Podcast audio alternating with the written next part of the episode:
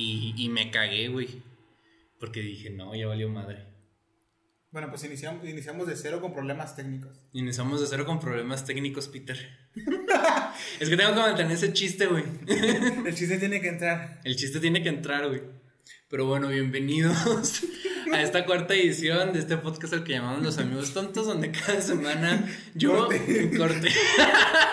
¿Por qué corte, ¿Por qué güey? que me acordé lo de la, lo de la corte? Ah, lo de la, la claqueta. Sí, Sí, esta es la toma toma dos dos. hoy. Pero donde mi amigo Vieri, Miguel y yo platicamos un tema que nos pareció relevante o que simplemente teníamos ganas de platicar. Cualquier tema, la verdad. Cualquier tema, la verdad, y por mi outfit pueden darse cuenta de que vamos a hablar de películas mamadoras. Del cine de arte. Del cine de, de arte, con mi saquito y todo el pedo y mi suéter trabajo del saco. Bueno, sentimos cinéfilos. Bueno, sentimos cinéfilos, es un calor de mierda, pero todo sea por el arte, calor de verdad. Pero sentimos cinéfilos, nos cogemos las cintas de cine. no, A huevo. bajamos en el cine. Pero sí, a grandes rasgos, vamos a hablar de películas que en una lista encontramos, primero vamos a aclarar, encontramos una lista, mientras buscábamos el tema de qué películas, sobre una lista que recopilaba 100, Sí, un chingo de Un películas. chingo de películas sobrevaloradas. de la historia. y lo que se encargó aquí Vieri fue encontrar la sinopsis, para si no están así como enterados o no se acuerdan. Como para recordarles tantito de qué va la película. Ajá, y críticas de gente que se atrevió a criticar la película en Google, güey. Sí. Críticas. Así. No, no solo eh, encontré críticas de la gente, sino críticas de las mismas páginas que postean la película. En plan de, nosotros recomendamos o nosotros no tenemos tanto valor por esta película. También las traigo porque a veces sí son bien mamadores. Sí, son yo- Es que ni siquiera critican la película, están criticando el trabajo del director. Sí, es cierto. No, A no, ni siquiera critican lo que va la película, pero bueno, en, la- en las películas eh, recopilé las, que ma- las más conocidas, obviamente, porque obviamente venían películas que en tu vida vas a ver, o te has visto de repente. Sí, había unas que, que yo dije, no, güey, esta no la ha visto nadie. Esta- esta- esta- Que era, peli- que era cine de arte, li- literal cine de sí, arte. este es parece título de, de que le hicieron en México o algo así. pero bueno, la primera, obviamente, una de las más famosas es Titanic. A ver, Titanic. Uh, de nuevo el sinopsis de Titanic. sí, perdón. Me encanta esto. Ah, no, era película no recomendada a menores de 12 años. Era no recomendada, mira, la dislexia. La dislexia. La dislexia era película no recomendada a menores de 12 años. Ah. Yo la vi con menos de 12 años. Yo la vi ruco, güey. Yo la vi en el bachi. Si la vi como, no sé, a los 8 o algo así, 7. Ujú. Pero bueno, la sinopsis dice que Jack, que es eh, Leonardo DiCaprio, el buen Leo, qué bueno que ya tiene su Oscar.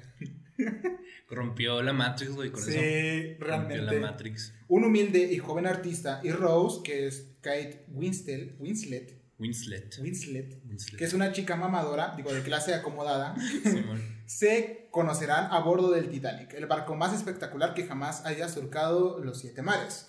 Jack ha ganado el billete en una timba, que es una lotería, y sus aposentos en el barco no son precisamente confortables. Por su parte, Rose no está contenta con su suerte, aparte de tener un chingo de dinero, pues, pues está comprometida con un hombre al que, eh, al que no ama, que es Caledón, eh, que la trata como si fuera otra más de sus posesiones, olvidándose completamente que en realidad pues es un ser humano. La joven verá en Jack un galán romántico hecho a su medida, o sea, le gustan pobretones, le gustan, Humildes, güey. le gustan así humildes. Pero su amor es imposible debido a las barreras sociales que lo separan. Ujú. Amor prohibido. Rumoran en las calles. Cuando los dos están decididos a luchar por sus sentimientos y después de darse un buen, un buen revolcón, el barco choca contra un iceberg, se desata la locura y comienza la lucha generalizada por la supervivencia. James Cameron reconstruye con precisión el hundimiento del famoso transatlántico, consiguiendo una de las epopeyas románticas más importantes del cine de todos los tiempos. ¿Sabes de qué me acordé? ¿De De un qué? chiste de tu madre es puta. ¿Por qué? El que dice, masturbarse es igual que la orquesta del Titanic. Ah. Entre más dura, porque entre más dura se ponga la, la cosa hay que seguir tocando hasta el final. Ajá. Gran frase. Gran frase, güey. Gran, Gran frase, güey. Pero también, bueno, mira, ya viendo eh, La sinopsis general. la sinopsis general de esta película mamadora, está, está muy rara esa película. O sea, empieza todo genial, el, el vato pobre, se va a un barco, vemos a esta anciana que está entre los 80 y la muerte. eh, No, tiene 90, ¿no? Ha de tener ciento y pico, güey. Porque ¿cuántos años tenía la, la morra en el Titanic? ¿O no dicen en la película? No dicen nada, tenía como 15. No, no creo. Bueno, quién sabe, güey. Pero el caso es que se han pasado 84 años, güey. O sea, debe tener unos ciento y pico, ¿no? La madre es de más. No. Sí, güey. Wow, o estaba muy joven, güey. O sea, güey, tendría estando muy ruca. 84 años si hubiera nacido en ese pedo, güey. ¿No? La viejita sí era. Sí era Rose, güey. O era, o era hija o. Sí, era Rose. Sí era, ¿verdad? Sí, es sí que ya no me acuerdo, güey. Nomás la he visto una vez porque Sí, la viejita, la película la me viejita era Rose. Y me caga que al final aviente el, el- la joya. Nunca la gastó. No, eso está muy pendejo, güey, porque se supone que para eso la salvan. Sí. Porque Y- esa es algo muy, muy importante. Pero. Y, y le vale madre. No, no sé qué tenga. Pero sí está muy Pero está ruca. güey. Muy ruca. Muy, muy ruca. Bueno, mira, te voy a leer las, las críticas de la gente La, mamadora. La gente mamadora, ajá. La primera es de. Bueno, no, no dice el nombre, esta sí no dice. Pero dice una obra maestral, maestra. Una excelente película, hermosa, dulce, valiente, atrevida, devastadora, ejemplar. Única belleza, ilusión, sentimientos. Dolor, sufrimiento, amor, sobre todo amor. Sobre todo amor. sobre todo. Sobre todo amor. Sobre todo calenturi- calent- calent- Calenturiento amor. cal- calenturiento amor. Dibujamente como una Güey, de está- francesas. Está muy pendejo porque sí se siente que agarró como que adjetivos y dijo, esto es la Es que no película". tiene sentido, literalmente dice ejemplar, única, belleza, ilusión. Ilusión, sentimientos, devastadora, atrevida, Etcétera. etcétera. Etcétera. Le pone un emoji de una carita con, con corazones. Ah, ya sé cuál. No, eso es súper mamador. Este ya es el que dijo que no es para nada, pero esta película me parece muy sobrevalorada. No es mala, No es malo. pero a mí me desencantó. Pero solo es mi opinión y respeto cualquier opinión. Yo siento que yo concuerdo mucho con ese güey, pero es algo curioso, güey, porque no conozco a nadie que haya, o sea, conozco gente que ha visto el Titanic, Sí. pero no conozco a nadie, güey, que se le haga una película verga, ¿sabes cómo? Solo por Leo. Bueno, a mí me gusta mucho Leonardo DiCaprio, Sí. güey. No he visto todas sus películas, pero por ejemplo, cuando sale, hay una película donde él va a salir, es como que, ah, la voy a ver. me. Sí, es, mi es actor, como que, ah, va a salir Leo, va a estar bueno. es mi actor favorito, güey, fuera de pedo. Pero no conozco a nadie, güey, que se le haga vergas la película. O sea, conozco gente que la ha visto, conozco muy poca gente que la ha visto más bien, que, que sabe, que dice, ah, Simón, la película, ¿sabes cómo? En la película. Y no se les hace la, la mamada, güey. Y yo me incluyo en ese pedo, ¿sabes cómo? Se hace que es una película sobrevalorada en el sentido de que está sobrevalorada. De que lo está. Ajá, como que la gente la sobreva- sobrevalora el hecho que está sobrevalorada. Mira, es- este, ese comentario, mira, este- esta crítica de, de una persona que dice, puede que esta sea la película definitiva de la historia del cine, aunque no necesariamente la mejor, pocas veces se ha logrado semejante ejercicio de espectacularidad, Ya se contradijo, sentido de la narración y emoción como en la superproducción de James Cameron, que visita hoy no pierde ni ápice de efectividad y de habilidad para ponerte la piel de gallina. La banda sonora de James Horner y una, y una gran pareja protagonizan- protagonista en la que sí, Kate Winslet, Winslet se come con patatas a Leonardo DiCaprio, redundan en los logros de un filme irrepetible. No, güey, se contradijo al principio porque hice una película que marca la historia del cine, pero no es la mejor. O sea, yo siento que las películas que marcan la historia del cine, güey, deberían ser las mejores. O sea, hay películas que no necesariamente aplican a eso. Pero como por ejemplo, no sé, güey, Blancanieves se me hace una película muy de Disney, me refiero, ¿no? Se me hace una película muy X, pero entiendo que es una película que marcó el cine porque es la primera Sí, la película, largometraje animado, güey, hay que aclarar, ¿no? Pero se, se me hace que se contradice al principio como de que no es de las mejores, pues debería ser de las mejorcillas, ¿no? O sea, siento que es más la regla que son las mejores a que no sean las mejores que estén más Sí, o menos. contra- eh, obviamente, pues la, la describió una persona que quiere ser mamadora. Es mamadora, güey, porque así de que James Cameron, el compositor y El los compositor, actores. y la- los Yo ni sabía quién compuso. ¿sabes? Ajá. ¿Quién composi- quién hizo la música del Titanic? Que ya lo puso. Ahí está. Ahí está. Es más, ni siquiera es. Y fíjate, James Cameron no se me hace mal director, güey. Pero siento que él tiene el ego muy inflado, güey. Sí. Porque hizo Terminator 2. Creo que hizo Alien 2 también. Y son películas muy chidas. Se me hacen películas padres, güey. Palomeras. Y lo he visto el Titanic y ya es como que ya pueda solo todo, güey. Y Sí, ya no sab- y ya no he se le subió. Se subió un chingo. Se le subió cabrón. Y la neta no conozco. O sea, la neta, güey, no conozco otra película que haya hecho él que yo diga, ah, está. Está chida. Está, güey". está chido. Más que la. Más que esas tres películas, güey, ¿sabes? Ah, pues la de Avatar. Ah, sí, Avatar. Que también la traigo aquí. Ah. También la traigo aquí, también traigo que- Es que se pinche James Cameron al revés. Avatar, Bueno, pero pues- Avatar, bueno, pues cuando lleguemos. Sí, es que. Porque es ahorita que no tiene caso hablar de, de Avatar si vamos a hablar Aquí hay otro, otro comentario que es de Jesús de Nueva York. Jesús de Nueva York. Ajá. Y vive en Tlaxcala, ¿no? Sí, Tlaxcala. Él, él literalmente no sé qué, eh, contó como que la historia o lo que más le gustó de la película, porque dice, Ah. al principio del metraje vemos los restos del increíble transatlántico y nos topamos con una viejecita adorable. Dicho viejecita rara, cabecita de algodón. Sí, güey. Tras ello se escuchan frases por tan profundas como el Titanic era el buque de los sueños. O todavía... No, güey, sí se está, sí se está. Está el solito, ¿sabes? Como que. ¡ah! Sí. El solito. Esta, esta frase de todavía olía recién pintado, la vajilla nunca había sido usada, nada había dormido entre aquellas sábanas. Ese güey está, está resumiendo la película, güey, pero así de la manera más mamona la, que la más pudo. mamadora posible. Ajá, Eso güey. nos presenta a los personajes principales y sus situaciones, además del primer encuentro entre Jack y Rose. Después, se nos cuenta la historia de un amor apasionado, increíble y entrañable, con momentos estelares como ese Jack, estoy volando. No, güey, sí se está mamando un chingo. O sea, cono- reconozco que esa escena es icónica, güey. Pero, o sea, no mames. Es que no, lo, si Es tú saltas, yo salto, entre otras. Güey, es que... No, güey, era. Es que, es, es que es de los comentarios que leí y yo me está cagando de risa leerlo. Sí, güey, o sea. Porque no mames. Y aquí lo veo, es larguísimo, güey. Sí, es larguísimo. Son cuatro, o sea, son párrafos chiquitos, tampoco se mamó el güey, pero son, Pero pa- son, son cuatro, párrafos, güey. dice, tras esto chocamos con un enorme iceberg. Y yo, yo y lo digo en tercera persona porque es como si lo vivieras. No mames, güey. Chocamos. yo lo sentí, sentí el golpe, el frío, está El temblando. frío, güey. que hará naufra- naufragar al majestuoso barco, y aquí es donde empieza la desesperada carrera por sobrevivir de los enamorados, mientras observamos el impresionante y dramático naufragio con, uno, con unos efectos especiales apabullantes. Una vez hundido el barco, hasta el final, hasta el final de la cinta la, la lágrima está asegurada. Güey, la Rose era bien mamona, se quedó dormida. Sí, güey, se quedó dormida. La mínimo lo hubiera acompañado tantito. O sea, ¿qué le costaba? No era, no era como que hubiera, no, no es como si hubiera, tuviera un compromiso al día siguiente, ¿sabes? Que le rescataran. No era un compromiso, iban a llegar por ella. No es como que, ¿sabes qué? Macho, no mañana tengo que trabajar, me levanto temprano. No, güey. Estás en medio del océano.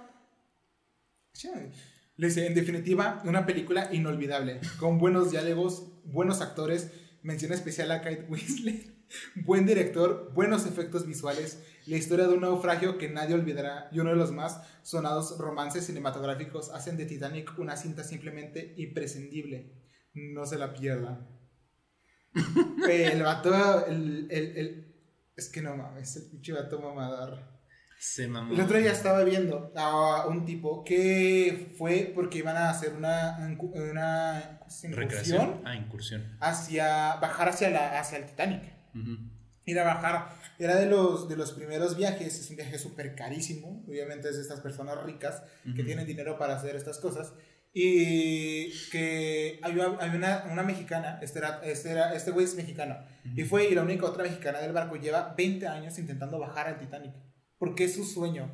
Ella cuenta en este, es un, es un video, no me acuerdo del canal, pero es muy bueno. Ujú. Es muy buen video, eh, me gustó mucho. No logra bajar al Titanic Ah, porque es muy primerizo este, este show, es muy... ¿Cómo se dice? Es como un, muy- es un prototipo totalmente. ujú. Pero llevan muchísimo en investigaciones, en mejoras de materiales. Tienen obviamente la, la cápsula, que es una cápsula que tú la ves y se ve súper... Sí se ve primitiva, Ujú. porque tiene que bajar al- a una profundidad muy cabrona. Sí está, sí tiene un equipo preparado, hacen un montón de, de ensayos para que todo salga bien y Ujú. al final obviamente no, no, pueden, no pueden viajar porque hay uno que otro error. Pero en sí el, el proyecto está, está vergas. Yo me acuerdo, no sé si lo estoy confundiendo, pero me acuerdo que en, en History Channel estaban haciendo algo parecido, güey. En History Channel. Simón. Maybe puede ser de ahí. Maybe, güey. Porque sí me suena ese pedo. Como que alguien quiere bajar a donde está el Titanic, güey. Y me acuerdo que lo pasaron en History Channel. Pero no. O sea, no sé, güey. Yo solo sé que este que lo, lo patrocina, lo patrocina un banco, este güey se la mantiene viajando por todos lados y va a hacer esta incursión y luego va súper nervioso. Creo que le, le sale carísimo el viaje, le sale Sí, como güey, en está. 200 mil dólares, una cosa así. Ajá. Entonces, eh, va, y el- todo lo que es el proyecto está bien, Ajá. pero a mí lo que me sorprendió es esta tipa mexicana que lleva 20 años, que abandonó todo, o sea, su familia, su trabajo, solo para, para estar 20 años ahí tratando de ir al Titanic. Porque ese es su sueño. Digo, está genial su Pues sueño. cumplió su sueño. Y me, y me sorprende, aún no lo cumple, porque todavía no baja. Ah, chale. Sí, eso es lo peor, ¿sabes? Como que todavía no ha logrado bajar, lleva un montón de años intentándolo y no lo ha logrado. Ajá. Pero me gusta esta idea de que traten de, de explorar ta- eh, esta, esta parte de, los, de la historia, vaya. Sí, sí, Simón. Pero mira, aquí está la, la, la crítica de la, la página de mamadora de, la, de las películas.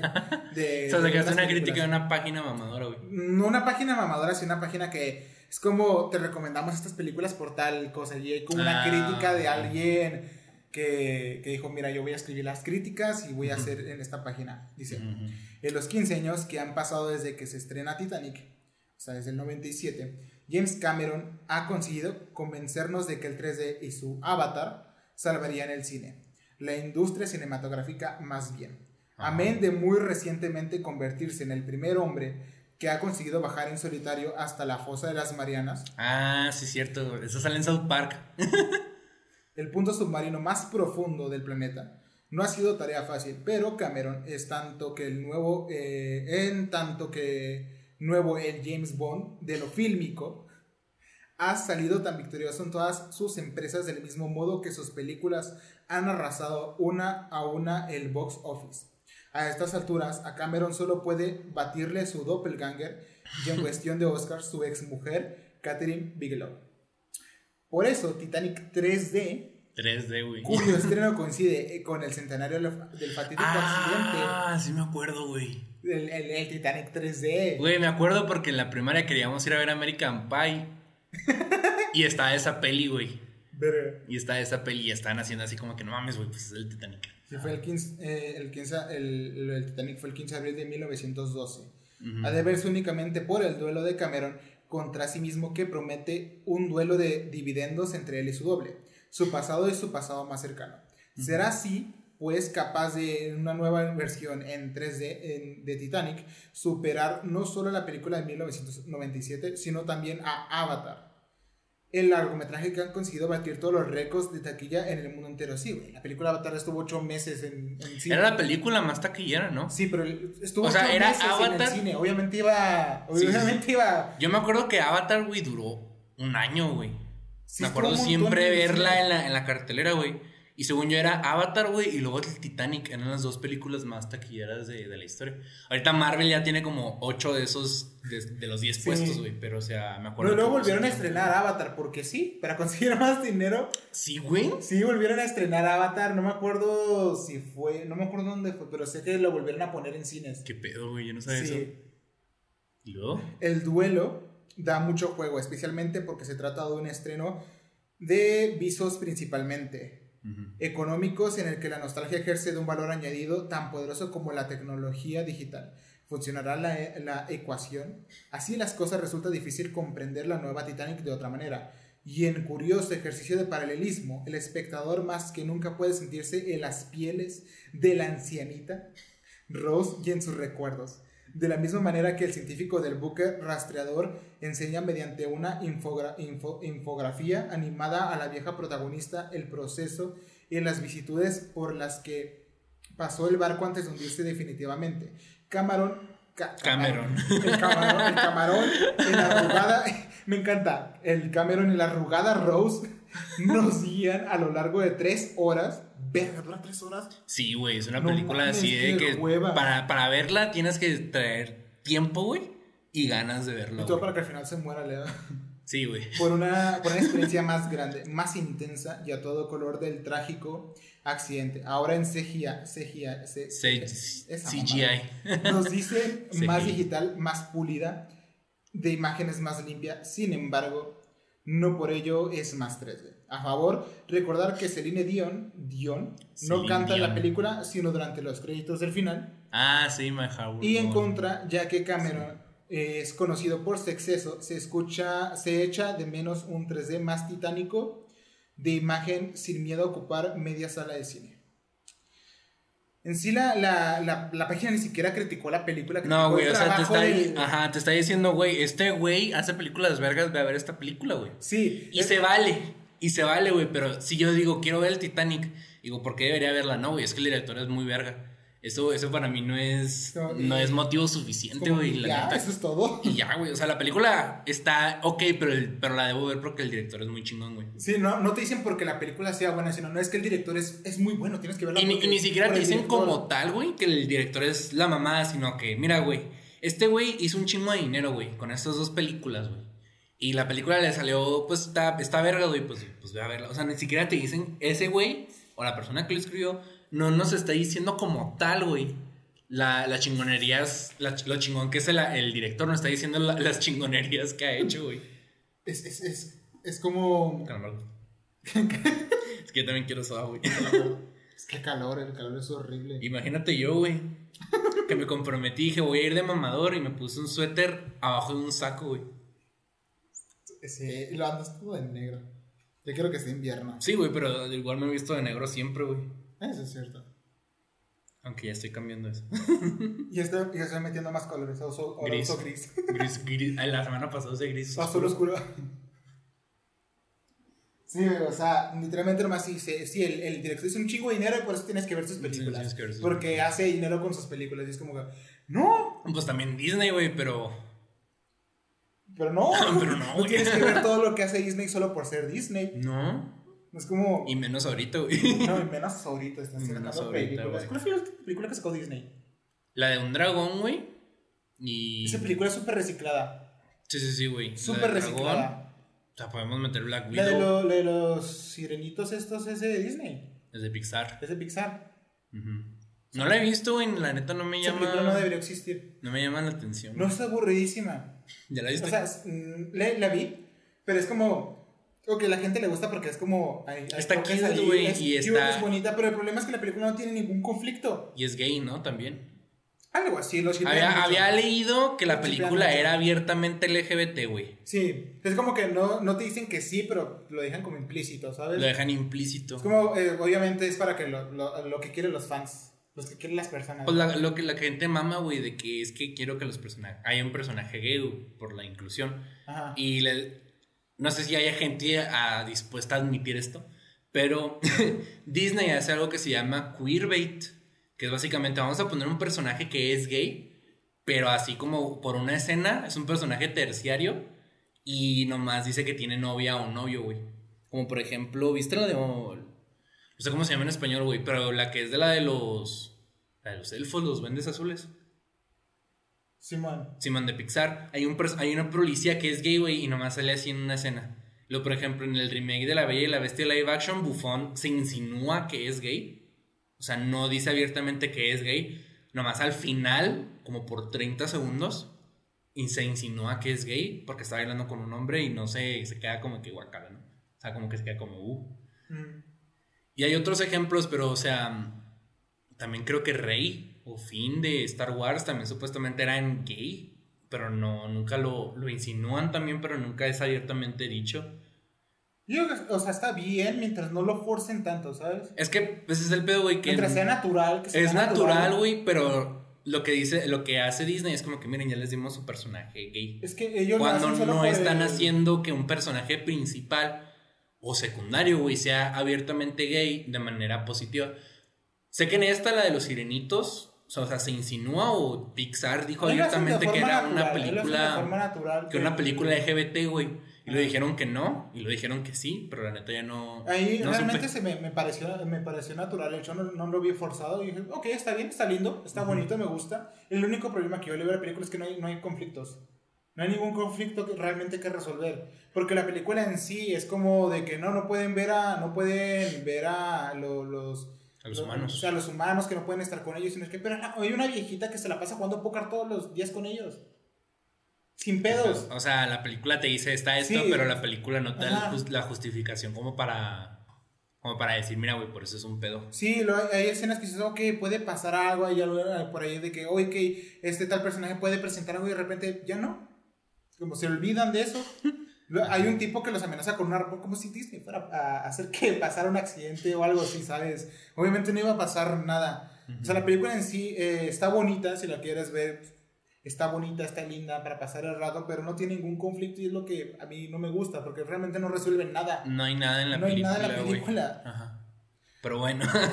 bueno, continuando con las películas mamadoras, ahora sí vamos con, con Avatar. Mm. Con Avatar, esta película de monos azules. Que era mejor que, que yo creí, güey, que era una película de, del último maestro del aire, güey. Yo también. Y dije, no mames, yo sí quiero ir a verla. Y cuando veía los postes dije, ¿qué pedo? Eso nunca sale en la caricatura, güey. Lo mejor de Avatar fue el chiste de los Simpsons. ¿La parodia? Sí. Hay un chiste, no, es un chiste de sofá, pero de Avatar. Ah, no. Donde no, Bart llega con la silla, en vez de volverse los monos azules, se vuelve los. Como los, los, crank, los crank. Crankicos, la especie de esos monos. Sí, bueno. Ajá. Es un chiste de sofá larguísimo, pero vale totalmente la Pero también hay una parodia, ¿no? De la casita del horror. Creo que sí. Creo que sí. Ahí está el chiste. Sí, porque yo me acuerdo de la parodia, güey. No me acuerdo del chiste de sofá. Hay uno que, o sea, o inicia así tal cual, no sé si inicia como tal la parodia o es el chiste de sofá solo, pero sí. La, la mejor, lo mejor de la película de Avatar, güey. La neta fue, fue la parodia de Mad, güey. La parodia de Mad. Se me hace chida la parodia de Mad, güey, porque son pitufos. porque son pitufos. Sí, o sea, el líder de la colonia es Papá Pitufo, güey. Genial. Simón. Pero la película, pues no. no. ¿De qué se trata la película? Sí, no, sí, es película no recomendada a menores de 7 años. Sí, güey. La película es viejísima. Ya 10 años, ¿no? Salió el 2011, 2012. Cuando salió, yo, yo le, ya investigando sobre Avatar, que aparte que descubrí que llevó como casi el año en, en taquilla, por eso te vendió tanto, llevaba 10 años en producción. O sea, ah, 10 sí, años por- planeándola. Sí, porque el güey quería que los efectos fueran la mamá. Sí, güey. la mamá. Y que todavía, o sea, todavía planea sacar. Quiere hacer una, una, ¿Una quiere hacer una saga de cuatro películas. No, güey, pero ya fueron 10 años de la pasada, güey. Es que, sí, pero quería esperar a que fueran, que hubieran los efectos Efectos necesarios más para mamones, güey, Pero güey quiere explorar otros planetas y no sé qué pedo. No, güey, pero yo ni me acuerdo. O sea, me acuerdo de haber visto la película. No. Bueno, sí, hace bastante, güey. Estaba en secundaria. Y me acuerdo que la película se me hacía como muy larga. No sé cuánto dura la película. Pero me acuerdo que estuve ahí un rato como de que, ¿por qué no saca esta madre? ¿Por qué no saca esta madre? Entonces yo no estoy interesado. Cuando me enteré que, ya iba- que ahora sí secuela, güey, que lleva de como 10 años queriendo sacar la secuela, es como de que ya a estas alturas, güey, ya no. Ya no te emociona. No, güey. es demasiado tiempo. Mira, para recordar un poco de, ca- de, de qué trata esta eh, película. Dice, Esa película, corre el año 2154, obviamente, porque tiene que ser. Sí, tiene que ser en el futuro, ajá. Jake Sully es un antiguo marine que, vivió- que vive postrado en una silla de ruedas, pero cuya determinación y valentía se mantiene intactas. Ahora tiene una misión entre manos, viajar a Pandora, un planeta del que los humanos extraen un mineral que puede acabar con la crisis energética de la Tierra.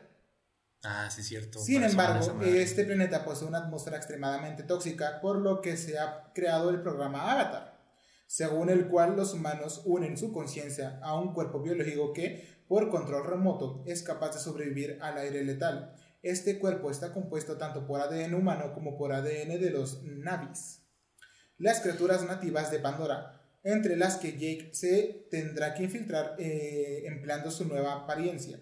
Gracias a su avatar, Jake es capaz de caminar otra vez y eso, junto con el hecho de conocer a Ne- Neytiri, Ujú. una bella eh, Navi, que a mí me parece que se parece a todas las demás, provocará que disfrute cada vez más de su apariencia alienígena y menos de la humana.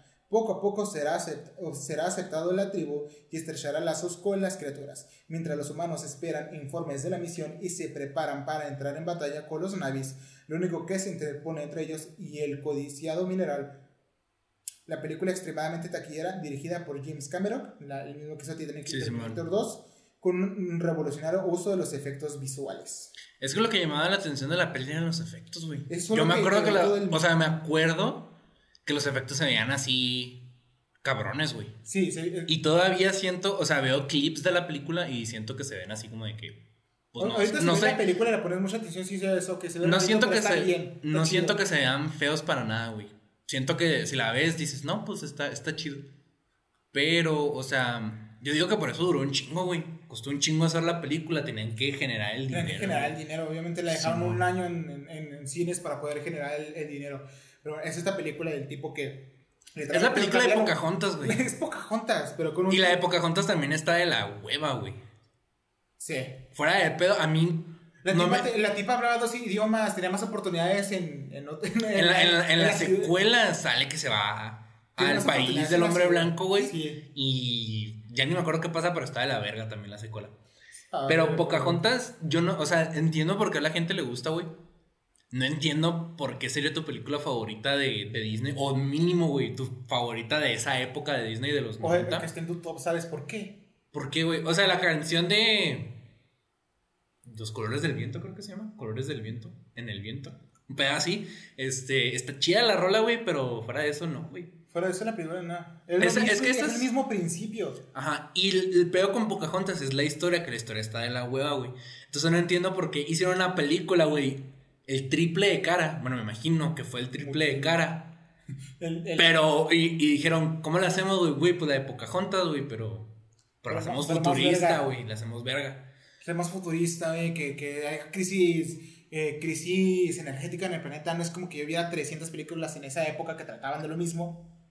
Güey, pues la de 2012 va, va de eso, ¿no? La, la mayoría de las películas que donde salió Avatar eran o de futuristas o de fines, final, final, Final del mundo. Era lo único O que había. postapocalíptico. Era lo único que había. Ven, por eso salió. O sea, por eso la de Avengers, güey, fue muy llamativa. Porque era otra- diferente, era Era diferente, güey. Ahorita ya la cagamos, pero. ese- ya la cagamos, pero, pero en ese entonces era como que, pues es otro tipo de película, güey. ¿Vieron hecho algo apocalíptico bueno como Mad Max? Y fíjate, Mad Max salió después, güey. Sí. Salió como por el 2016, no 2015. No me acuerdo, pero está, está vergas Mad Max, está incagada. Sí. Es, es que la peli. Hay mucha gente no le gusta Mad Max, pero es una película para, palomera, güey. Sí, a mí me gusta Es como Mad Max que, ah, está- como está una cool, parodia a todas las películas posapocalípticas y aparte está vergas. Ajá, está, está, está cool. Cool of rule, güey. O sea, es Sí. muy cool y no importa lo que pase porque es cool. Entonces, esta. El, el- el Avatar. Yo cuando la vi la primera vez, sí. O sea, sí la vi completa y dije, ok, está bien. Luego, creo que años después la volví a ver y dije, verga, ¿por qué vi esta cosa? Yo me acuerdo, te digo que la vi y no sé cuánto dura la película. No sé si es una película larga. Para mí, una película larga, lo voy a dejar en claro, son, son dos horas y media, güey. Una película estándar es hora y media. Ajá. Dos horas es así como de que, bueno, es un poquito más larga, pero no es así que tú digas, verga. Dos horas y media es larga, güey, y tres horas ya es así como de que te mamaste, güey. No aplica para el Señor de los Anillos, porque a mí me mama el Señor de los Anillos. Pero. Vi la lista. Sí, güey, pero bueno, más adelantillo. Pero, o sea, no sé si es una película larga, vuelvo al tema. Pero la vi y se me hacía que la película no se acababa, güey. Y no se acababa y no se acababa y no le veía el chiste, güey. No. Mira, aquí te, aquí te van las críticas de las personas. Una de las mejores películas de fantasía y animación entretenida desde el principio al fin, inolvidable historia. ¿Ok? Mm, eh, pues está. Es una crítica que yo escribiría, güey. No, no a ese tipo, no con esa crítica, porque digo, la película no se me hace chida, pero así concisa, ¿sabes? Como, Sí, es como que mi opinión. como que la La- la- película la se me hace de- chida en este género por esto, y pues ahí vela, ¿no? Esa es la opinión de Carlos González. Muy bien, La opinión de Brusco dice, genial, original, entretenida. Nunca he visto una película tan original. Bueno, es la típica historia de cowboys y cherokees. Eso es cierto. Sí, pero sí, en sí. otro planeta, un planeta que me encanta. Tenéis que ver la película, es imprescindible. El diseño del planeta en sí está vergas. Está padre, güey, sí, sí, sí lo acepta ese güey. Armando le dice demasiada duración por una, una pelea entre indios y vaqueros a lo que la, le falta fuerza. Presume defectos y deja con las ganas ante sus altas expectativas. No Ese yo. tiempo en verla dos veces. Ese, ese fui yo, güey. Es que la neta la película sí está cool, güey. O sea, como que te propone una idea cool. Pero a la hora de ejecutarla, güey, la película está de la hueva, güey. O sea, de la, de la, De la hueva. Y está muy curioso, algo que quiero tocar, es que la primera crítica decía, es una película de animación, güey. Y fíjate cómo son. Ahora las películas, güey, casi no son. O sea, se filman en una pantalla azul, pantalla verde, güey. Las películas ya son más de animación que de live action por, por Avatar, güey. Sí, porque loco, dijeron. "No, vato, va a ser- vamos a revolucionar la animación. Sí, güey, qué cagado. La crítica del- de la página dice, tras Titanic, James Cameron se tomó su tiempo para regresar a la dirección y lo hizo con Avatar. En su constante afán por intentar revolucionar el cine el cine, Cameron llegó irremediablemente al 3D cuando este formato comenzó de nuevo a ponerse de moda, algo que desde los 50 sucede de manera intermitente. Para poder llevar a cabo esa revolución, es decir, para su última palabra sobre el tema, Cameron ideó el guion de Avatar, quizás el único en los últimos años pensando realmente para ser rodado en dicho formato.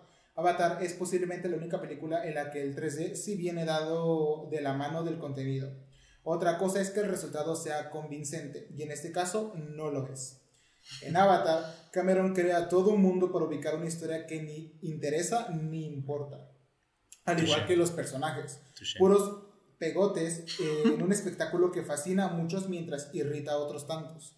La historia de Avatar se presenta tan sumamente simple, esquemática y larga que no engancha, debido ante todos los intervalos entre las secuencias de acción, que son las que dan sentido final a la película, que no son más que excusas para sacarle más partido al 3D, pero son tan, son tan insufribles y cursis como el conjunto final. Tampoco resulta demasiado convincente el, convincente, el mundo azul creado por Cameron, aunque habrá a quien le guste.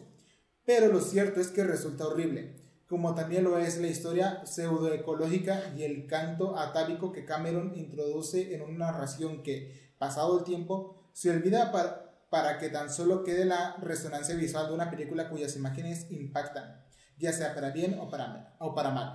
A favor, aunque sea para crear un mundo muy feo, se debe destacar el trabajo que lleva detrás. En contra, que Avatar es una cara excusa cuya narración no vale para nada. Totalmente de acuerdo, güey. O sea, sí está mamadora la crítica, porque es algo extensa, pero sí estoy de acuerdo, güey. La película no me dio nada, güey. Nada. No, no te deja nada tampoco. No, y lo, lo, que me, lo que más me encanta es que el, el, principal cosa que querían los humanos era esta energía que está como en el centro, esta cosa que en algún punto lo consiguen, ni siquiera afecta en nada, en nada el planeta. No pasó nada. Es que el pedo es como de que no mames, es que es más bien un arbolito, güey, que es sagrado, güey, y es más bien como que el pedo de conservar la cultura de los monos. Entonces, supuestamente yo imagino que el mensaje de la película era como de que, güey, la cagaste, respeta las creencias de las otras personas y para no para no llevar a cabo tu, tu desmadre, ¿no? Por eso es una historia de cowboys y, y de choroques, güey. Pero la película no me deja eso porque la película tiene otros temas y otros... Sí, tiene acción, romance o conflicto con él con los y, Ajá, y el, y el guion es inconsistente, pero o sea, no no me deja nada en la película. O sea, yo imagino que ese era el mensaje que querían dar, güey. Como que ya la cagaste, no le quites la gente lo que cree, su cultura, güey, para seguir preservando la tuya, ¿no? Me imagino que ese es el mensaje que la película quería dejar. ¿Quién sabe? Pero no me de... pero no creo... Pero cuando la vi, güey, no se me quedó eso, güey. Tal vez el mensaje era una No se me quedó nada. Y ni siquiera lo notamos. Touché. Touché. o a Pepsi por la, por la etiqueta azul. la siguiente película, ya, ya yéndonos, sacándonos. Otra película de que no sea de James Cameron. Es Kill Bill. Híjole, güey, ese es un tema porque tiene que ver más con Quentin Tarantino que con Kill Bill, güey. ¿Es nomás la primera película o la trilogía? No, no, no, yo traje nomás la, la, primera. ¿La primera? Sí. Traigo la sinopsis. Eh. Es un cortito, de hecho. A ver. Sí, las, la, se me hace curioso porque la de Pulp Fiction que te mandé Mm. Spoiler, esa, era, esa es la última, ¿no? De la que vamos a hablar. No, también traigo menciones honoríficas. Ah, ok. Este, Pulp Fiction también tiene así la, la descripción bien, bien chiquita. Sí, entre más viejita la película es menos la descripción de algunas películas viejísimas que ni siquiera tienen críticas. Pero bueno, la sinopsis. La sinopsis de película no recomendada a menores de 18 años. Obvio. En plena celebración de su boda, la novia sufre un ataque brutal que acaba con la vida de muchos de sus invitados y también del novio. Mamba Negra estaba embarazada y se sumerge a un largo coma que durará hasta cuatro años.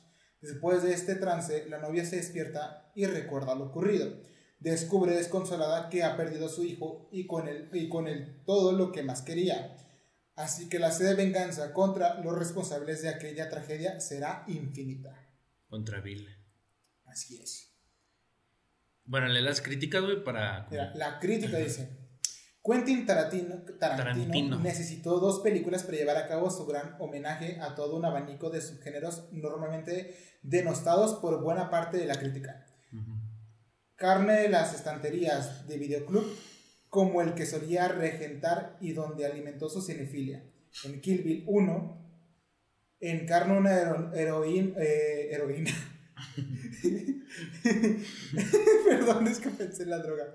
Heroína vengativa que buscará a su exnovio y al resto de la banda que acabaron con su marido y le provocaron la pérdida del bebé que esperaba en el mismo día de su boda. En una versión eh, hiperestilizada del Rape y Revenge, el personaje, la novia, surca géneros varios de oriente a occidente, de chambar al spaghetti western, pasando por las artes marciales a fin de llegar a Avil. De paso, reivindica todo un legado de cine de acción protagonizado por mujeres de armas, eh, de armas tomar, aunque David Carradine sea el villano cumbre. Ante, antes la novia se enfrentará a toda una retalía de femeninas peligrosas con nombre de, con nombre de con esta película, el cineasta norteamericano se confirmó como el gran maestro de un cine de género que se renueva en el presente a través del homenaje al pasado. A favor, el homenaje al Chambara, ultraviolento y hermosamente zen a la vez, y en contra se echan falta un poco más eh, del humor mm, marca de la casa. Realmente no habían críticas de las personas porque al parecer no le importaba la película. Es que el problema con Kill Bill es que es un tributo, güey y por ser un tributo, no se siente que la película tenga sustancia, güey. Y a mí no me mama Quentin Tarantino, quiero dejar eso en claro. me gustan mucho sus películas, son largas, todas mínimo duran tres horas, güey. Todas. Sí. No hay una que dure menos, creo que incluso Perros de Reserva dura dos y algo, güey. Pero, por ejemplo, Kill Bill, yo sí me he visto la trilogía. Se me hace muy cool la película. El problema es que la película no tiene sustancia. Entonces podría ser una película de estilo sobre sustancia. El problema es que el hecho de ser un tributo, güey, la película carece de, estilo. Estilo. Estilo. Carece de un estilo propio. Me estoy oyendo bien amador, pero es la neta. Sí. Carece de un estilo propio porque lo que yo estoy viendo es una película tributo y no tanto una película que, que hace homenaje, güey. Y eso aplica para las, para las tres películas. Para las tres películas. Y de hecho, güey, Quentin Tarantino dijo que le va a dar como un millón de dólares, iba a dar un chingo de dinero al güey que supiera agarrar todas las referencias en la trilogía de Kill Bill, güey. Nadie ha reclamado el premio, güey. Porque dice, no, te faltan referencias, güey.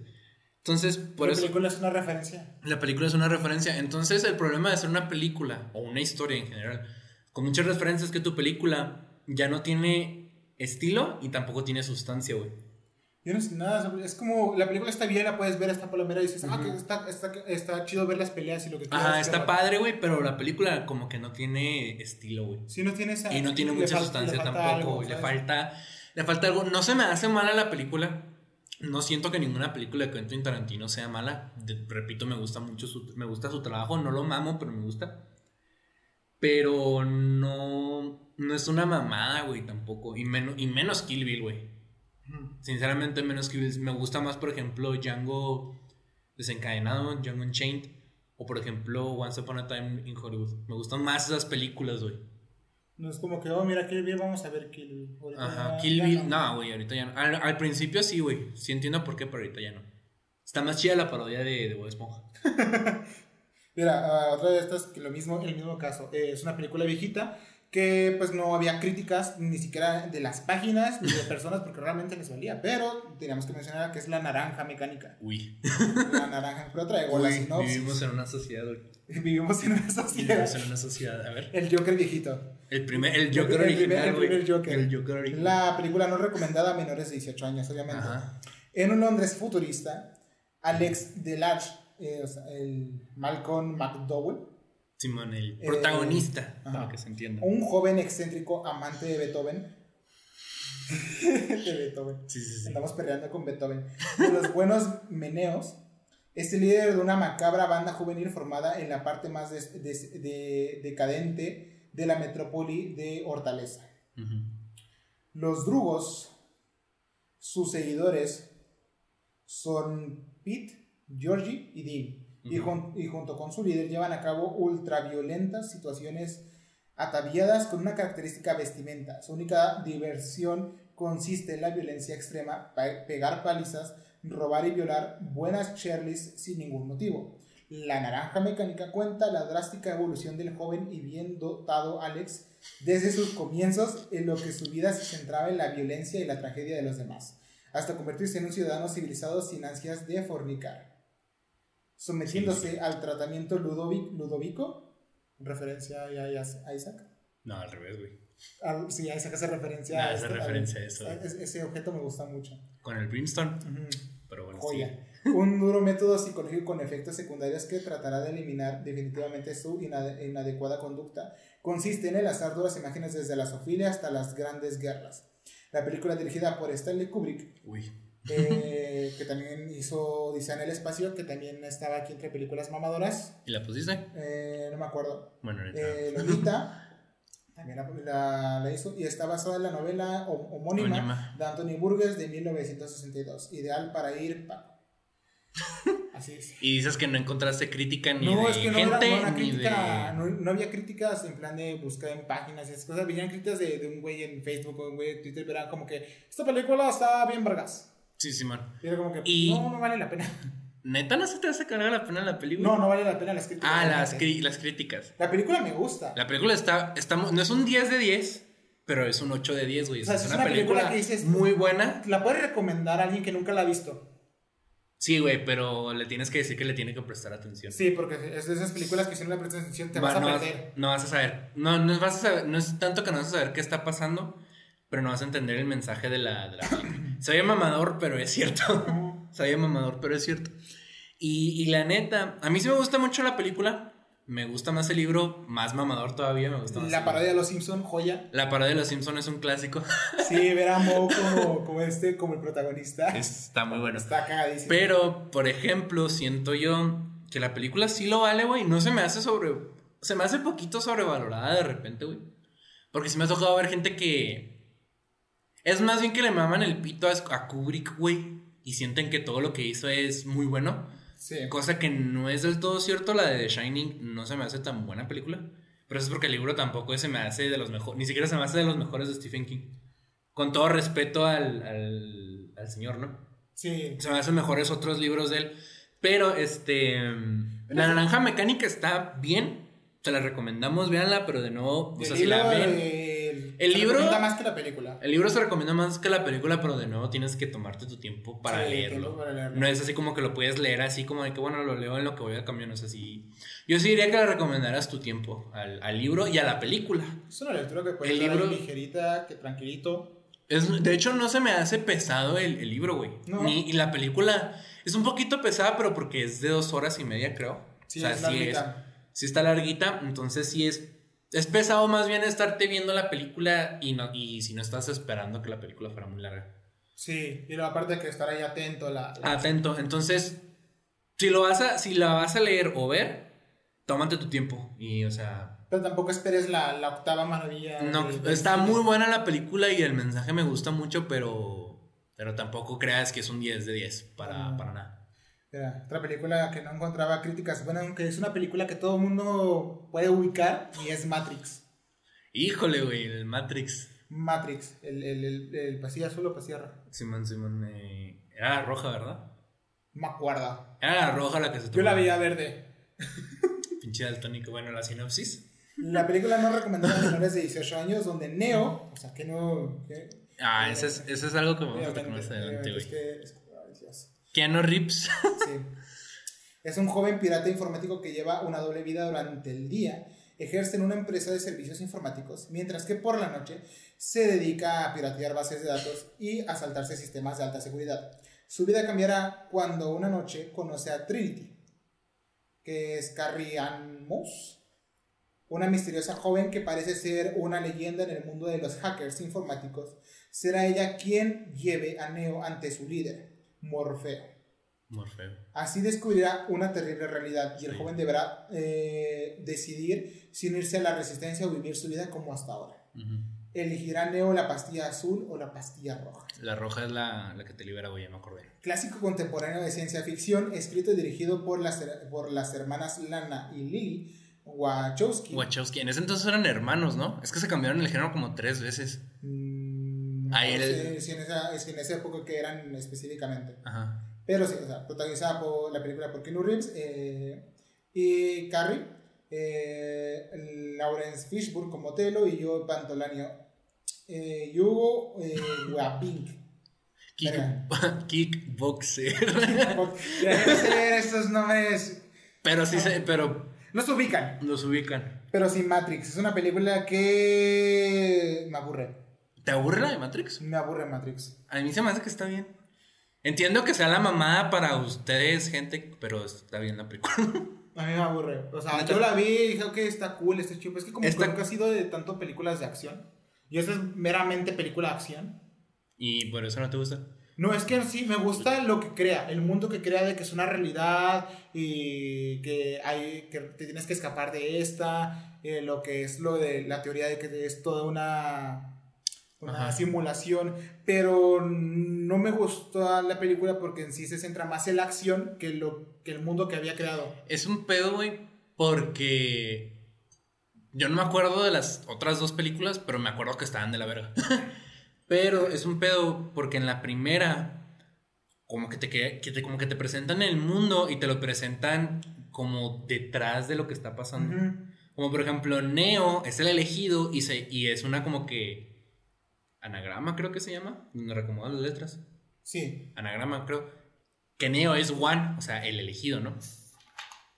Este, coquita, por favor. Entonces, entiendo ese pedo, pero la película no explora lo que debería. Y es que no sé cómo expresar esto como de manera rápida y, y- y que se entienda lo que quiero decir. El problema es que si la película se centra en lo que se trata, lo de que el mundo de la simulación y la teoría y bla, bla, bla, la película estaría aburridísima, güey. Sí, Porque sería la sí. La película sería pura exposición y no tendría chiste. Pero por otro lado, como la película tiene mucha acción, el, el tema de la teoría se queda detrás, güey.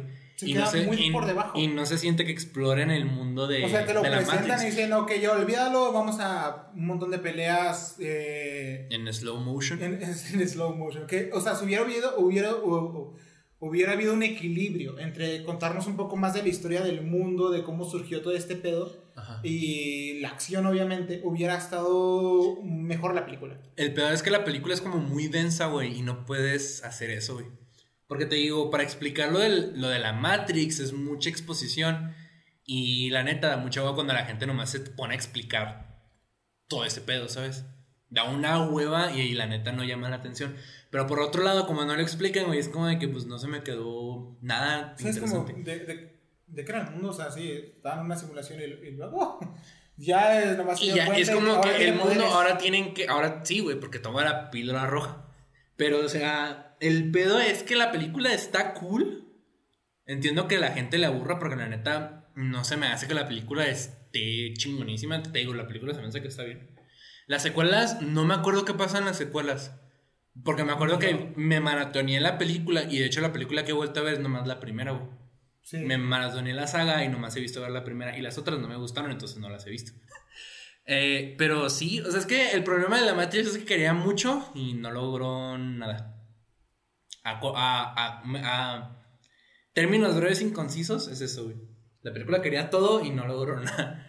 Y pues la neta, desde ese entonces los hermanos, o las hermanas Wachowski, que creo que ya son, hacen películas mamadoras, güey.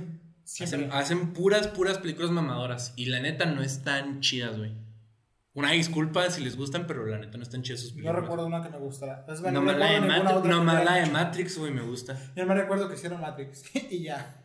Y me gusta referenciar la película, güey, ¿no? De que no mames, rompiste la Matrix, güey. Sí, sí. Me gusta referenciar la película, pero. Pero ya, güey. Pero ya. Pero ya. Y el fondo ese de, la- de las letritas está, está chido, güey. El fondito. Está chido, de, está chido de wallpaper en tu laptop. Y ya es todo lo de. Es todo lo bueno de Matrix. Es todo lo bueno de, de Matrix. La siguiente que traigo es de Batman. ¿Cuál de todas, güey? La del caballero de. ¿Qué pasa? El caballero de la noche. Caballero de la noche. ¿Dónde sale Hitler? Ah, creo. A ver, lee la sinopsis para Para la sinopsis de la película no recomendada a menores de 13 años. Se entiende. Después de derrotar a la Orden de las Sombras y frustrar al jefe de la mafia Carmine Falcone en Batman Begins, Bruce Wayne vuelve a, eh, a enfundarse el traje del hombre murciélago para combatir el crimen en Gotham. En Gotham. Con Falcone fuera, el mafioso Salvatore Maroni se ha hecho con el control en la ciudad y parece que la lucha de Batman frente a los criminales eh, será interminable. Por suerte, la ciudad cuenta ahora con Herbie Dent, un nuevo fiscal del distrito caracterizado por su mano dura contra el crimen, lo que da un aire de esperanza a Gotham y permite que Bruce se centre en Rachel Dowers, el amor de su vida y la única que conoce su verdadera identidad. Sin embargo, la llegada de un nuevo villano a la ciudad destruirá todos los planes de Batman. Se trata de El Joker, un psicópata retorcido y sádico con una, una morbosa fascinación por todo lo que rodea al murciélago. Pronto comenzará a sembrar el pánico y causar estragos en Gotham, convirtiéndose en el peor enemigo posible para el Caballero Oscuro. Película sobrevalorada, güey.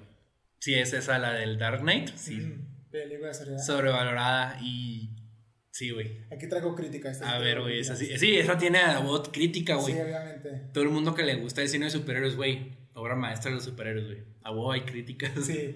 Tras Batman Begins, Christopher Nolan vuelve a, atreverse contra adaptación de las aventuras de Batman.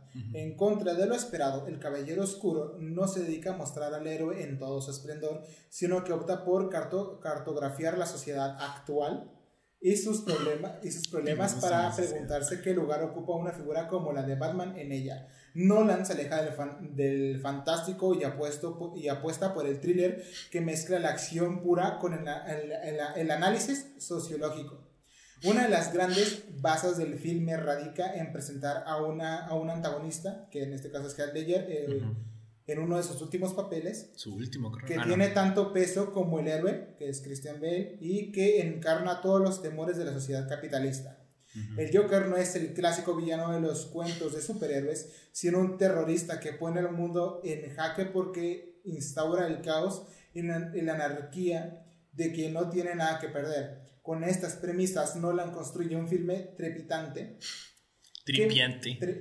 trepidante, que mantiene al espectador enganchado de principio a fin y cuyo único problema aparece cuando intenta recargar una, un exceso de, de vertiente alegórico.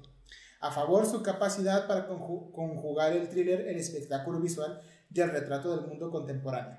A ver, mamón, ¿eso lo escribió un güey o es de una página? No, la crítica de la página. Ah, ok, porque dije, dije, si es un güey, así como en un comentario de Google, güey, se Ah, se mamó el solo, güey. ah, En contra, su dictomía entre el bien y el mal es tan eficaz para los propósitos de Nolan como, como maniquea excesivamente férrea y poco creíble. Es que realmente no había muchos comentarios de, de, personas más que la mejor película del mundo, del mundo. la mejor película de Batman, el villano es joya. No. tampoco. Es la película, a mí se me hace la película más sobrevalorada, güey, de los últimos 20 años, güey. Porque todas las críticas que he visto a excepción de nomás una, güey. Entonces dicen, ¿es la mejor película de Batman o es la mejor película de superhéroes jamás hecha, güey? Y la neta no es ni una ni la otra. Fuera de pedo, se me hace mejor, güey, la de Tim Burton, güey. La de Tim Burton no es una mamada, güey. Es una mamada. No, o sea, no es una mamada de película la de Tim Burton, güey. Y se me hace muchísimo mejor que, que la de Dark Knight. Y la mejor película de superhéroes ni de pedo, güey. Ni de peor. Neta, te lo juro, no le pisan ni los talones a la primera del Hombre Araña. No. La de Tobey Maguire. Y no lo digo porque me guste mucho Spider-Man. Lo digo porque es la neta, güey. Sí. Está mucho mejor la primera del Hombre Araña, güey. A mí me mama Batman. Me gusta mucho leer cómics de Batman. A mí también. Y, películas animadas de Batman. Las películas animadas están mejor. Pero las películas de action de Batman, te juro que no puedo verlas completas. ¿Neta? No puedo, me aburren demasiado. Neta. Sí, te juro que me he visto eh, las animadas de Batman como 300 veces. Las animadas de DC están muy perras. Son muy buenas. El güey que dobla Sirenoman en Esponja dobla Aquaman, véanlas. Es joya. Esa es una joya, güey. Pero las películas de, de, de Batman tal cual no, no, puedo, no puedo verlas completas. Neta, fíjate que yo no tengo ese pedo, pero la de Batman Begins sí es una hueva de película, güey. Sí. Es una hueva de película. Pero la de Dark Knight, güey, no se me hace una buena película para nada. Es una película, esa sí es una película mamadora, güey. Porque pretende ser una película más de lo que es. Es una pinche película de acción y ya, güey. Y ya. O sea, es, está al mismo nivel, güey, que la Matrix en ese pedo, güey. que la Matrix. Fuera de pedo, güey. Es una película de acción. Porque los temas son así como de que sociedad, güey está culero. Está culero vivir. Este, muere siendo el héroe. O vive lo suficiente para, para convertirte en el villano y ya, güey. La película es de acción y ya, güey. Porque para empezar, El villano del Joker, güey. Acepto que la interpretación está muy verga, güey. Sí. Eso nadie se lo va a quitar a Ledger, güey. Y nadie se lo puede quitar a la película tampoco. Pero es el villano más sobrevalorado de la historia, güey. Por culpa de Ledger tenemos al Joker de Jared Leto. Acéptenlo. Verga. Tuvimos al peor Joker por culpa de uno de los que estaban más femeninos, güey. El mejor Sí. es el de Joaquín Phoenix. Entonces, este. El Joker no vale verga como villano, güey. Porque el mero hecho de que no tenga propósito es como de que entonces, ¿para qué lo hace, güey? Entiendo que es como de la película, ¿no? Es que está loco, güey. Pero, o sea, mínimo que me expliquen por qué hace las Por- cosas, sí, güey. Porque está loco. O sea, no deja tú por qué está loco, güey. ¿Por qué está haciendo lo que está haciendo, güey? No tiene un motivo, no tiene un No tiene un motivo, no tiene propósito, lo está haciendo porque, porque se le hinchó el huevo, güey. Entonces a mí se me hace, güey, como que, como que no quisieron pensar mucho en lo que... Güey, incluso este mamón se basa en el Joker de la broma asesina, güey. Sí. Incluso ese Joker, güey, tiene un propósito para hacer lo que hace en ese cómic, güey. Todos los Joker, a excepción de los que se basan superficialmente en lo que hizo Hitler, tienen un propósito para hacer las cosas, güey. Los demás que dicen, ah, es que pues es que nomás tiene que estar loco y sociado, güey. Son los Jokers que nomás hacen las cosas porque porque se les hinchó el huevo, güey. A mí me caga Chris- a mí me caga Christian Bell como Batman, güey, no soporto la pinche voz fingida, perdón, pero es, es buen actor, o sea, eso sí lo acepto, güey. Pero la película está súper sobrevalorada, güey. Muy, muy sobrevalorada. Y la película no es ni siquiera tan buena, güey. No. No. se me hace, ni siquiera se me hace una película mediocre, güey. Fuera de pedo se me hace una película mala. A ver cuántos enemigos me hice, güey, en los comentarios. Wow. La siguiente película, la siguiente película es Forrest Gump. bueno, güey, lee la, lee la sinopsis porque. Sinopsis recomendada para todos los públicos. sí, sí, sí, obvio. Al tener el coeficiente intelectual de un niño, Forrest Gump siempre ha sido considerado el tonto de la clase. Bajo las faldas de su madre se siente protegido y junto a su amiga Jenny es feliz. Aunque en su propio mundo, un problema en su columna vertebral no le impide convertirse en un ángel corredor. Ya más mayor, Forrest, Forrest luchará en la guerra de Vietnam y conocerá al mismo presidente de los Estados Unidos. Dos veces, güey. Llegará a ser muy rico, pero para Forrest hay algo que no cambia. El amor de su vida es y será Jenny. ¿Esa está la sinopsis? Sí, pero Ah, yo aquí, se eh, sentió que iba para largo, güey, perdón. tiene algo de Robert Sem- Zemeckis, Robert Zemeckis. que también hizo Vaga eh, Volver al Futuro y El Vuelo. Pues no hizo volver. Bueno, sí, la dirigió. Y también hizo. ¿Quién engañó a Robbie Robert? Es el director de este largometraje contando con la activa participación de Eric Rock para adaptar la historia original creada en su día por el novelista Winston Grom. Que de hecho hizo una secuela, güey. ¿Sí sabías eso? No. Le pagaron para hacer una secuela de Forrest Gump, güey. Porque iban a hacer la película, pero como no había libro secuela, Mm. dijeron, haz la secuela, güey, para que podamos sacar la peli. Y sacó la secuela del libro, pero nunca hicieron la secuela de Forrest Gump, En, cuanto al reparto de la obra, cabe destacar la presencia de diversos intérpretes de gran nivel de lo que refiere al ámbito cinematográfico, como es el caso de Tom Hanks, que la mejor película que, que me Es gusta Woody, de güey. él es la de... Woody. Eh, se me olvidó. A mí la, pregu- la peli- Bueno, eso lo voy a tocar ahorita, cabrón. Viene aquí como referencia a Captain Phillips y American God. O Robin Wright, que hizo House of Cards y ambos Wanted Man. ¿Vienen críticas de la Sí, película? viene una, viene una crítica de la página. Ok, léela. Después de convertirse en uno de los directores más importantes de, la- de los 80 a través de películas en- en- enmarcadas dentro del entretenimiento infantil y juvenil, el director Robert sorprendía con esa película que narraba la historia de su país a través de, un personaje que se convertiría en todo un símbolo. El pobre Forrest Gump, limitado de inteligencia, pero no de sensibilidad e inocencia, que entraría a formar parte dentro de un imaginario fílmico gracias a la forma, la forma tragicómica en la que se insertaba su figura en, al- alguno de los hitos más importantes. Eh, acaecidos en los Estados Unidos desde los años 50 hasta los 80, tres décadas de historia que el director fue salpicando con canciones y música de cada época constituyen un elemento narrativo fundamental en el film. Se le puede reprochar muchas cosas a Forrest Gump, pero no su capacidad narrativa, que se convierte en todo un alarde de fluidez argumental. Se devora con avidez a pesar de su extensa duración, tampoco puede decidirse nada de su impresionante diseño y producción, ni de su capacidad para empatizar con el público, así como de la caracterización de los personajes que a pesar de su manique- maniqueísmo, terminan resultando de los más entrañables y de su, desestre- de su destreza para configurar imágenes que se convirtieron en un clásico instantáneo. A favor, los actores, la música y su fluidez narrativa, y en contra que en ella subyace un pozo de ideología reaccionaria y claramente patro- patro- Pa- patriótica. patriótica. Esa mamada. Ok, voy a intentar hablar de la película lo menos personal, güey, o lo menos... Es que le mama Forrest Gump. A mí me mama Forrest Gump, Forrest Gump es mi película favorita. La, la he visto, güey, tantas veces que me la sé de memoria, güey. En inglés, porque en ese entonces mis papás tenían VHS, güey. Y el VHS era un VHS subtitulado en inglés, güey. Tortuga de camarón. Entonces, este. nunca he visto la película en español, güey. Camarones en mantequilla. Camarones fiesta. A mí se me hace la mejor. No se me hace la mejor película, güey, pero es mi película favorita de Sí, toda la vida, güey. de camarón. Y la he visto. La veo por lo menos una vez al año, güey. Como te digo, la veo en inglés, porque nunca la he visto en español. No, güey, la veo así en un momento random, como que hoy tengo ganas de ver De Navidad para no el año nuevo para festejar el año nuevo con, con, el. con el- No, pero la pondría como ese, ese, ese trend que salió hace poquito de que si ves la película a tal hora, Sí, sí, güey. sí, que pa' que- Para cuando sea año nuevo vas a ver Forrest Gump diciéndole feliz año nuevo al, teni- al teniente. ta. Pero la película se me hace que está bien, güey. Se me hace, Sí, una, che, se me hace una se me hace una buena película. Se me hace una buena película. No siento que esté sobrevalorada. Nunca me ha tocado ver a alguien que, sobre, que, le- que crea que la película está muy verga. Camarón tocino. Nunca he conocido a alguien que se le haga la película muy verga, güey. Estaba en la lista. No Estaba en la lista de las mejor pero todas. mucha gente le pone que es un 4, un 4, un 5, 5 de 5 de 5, güey. Entonces, a lo mejor en ese sentido sí lo entiendo, pero nunca he conocido a alguien que la película se le haga la, la gran mamá. A mí me gusta mucho la película y reconozco que la película está bien. A lo mucho está, está buena y a mí me mama Forrest Gump, güey. Y me la sé de memoria, güey. Se Un día el podcast voy a hacer yo solo, güey, voy a leer y voy a recitar la película sin guion, güey.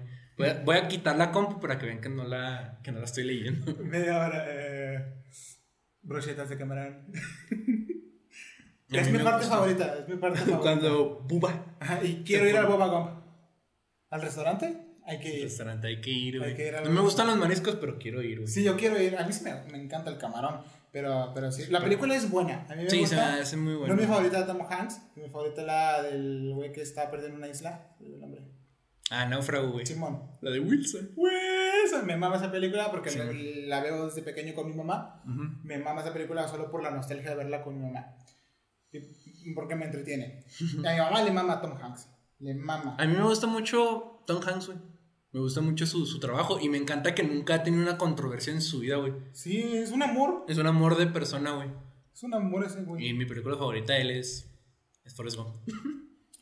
Pues sí, está por la lista de películas sobrevaloradas. Eh, ustedes nos dicen si es una película sobrevalorada o no. A ver.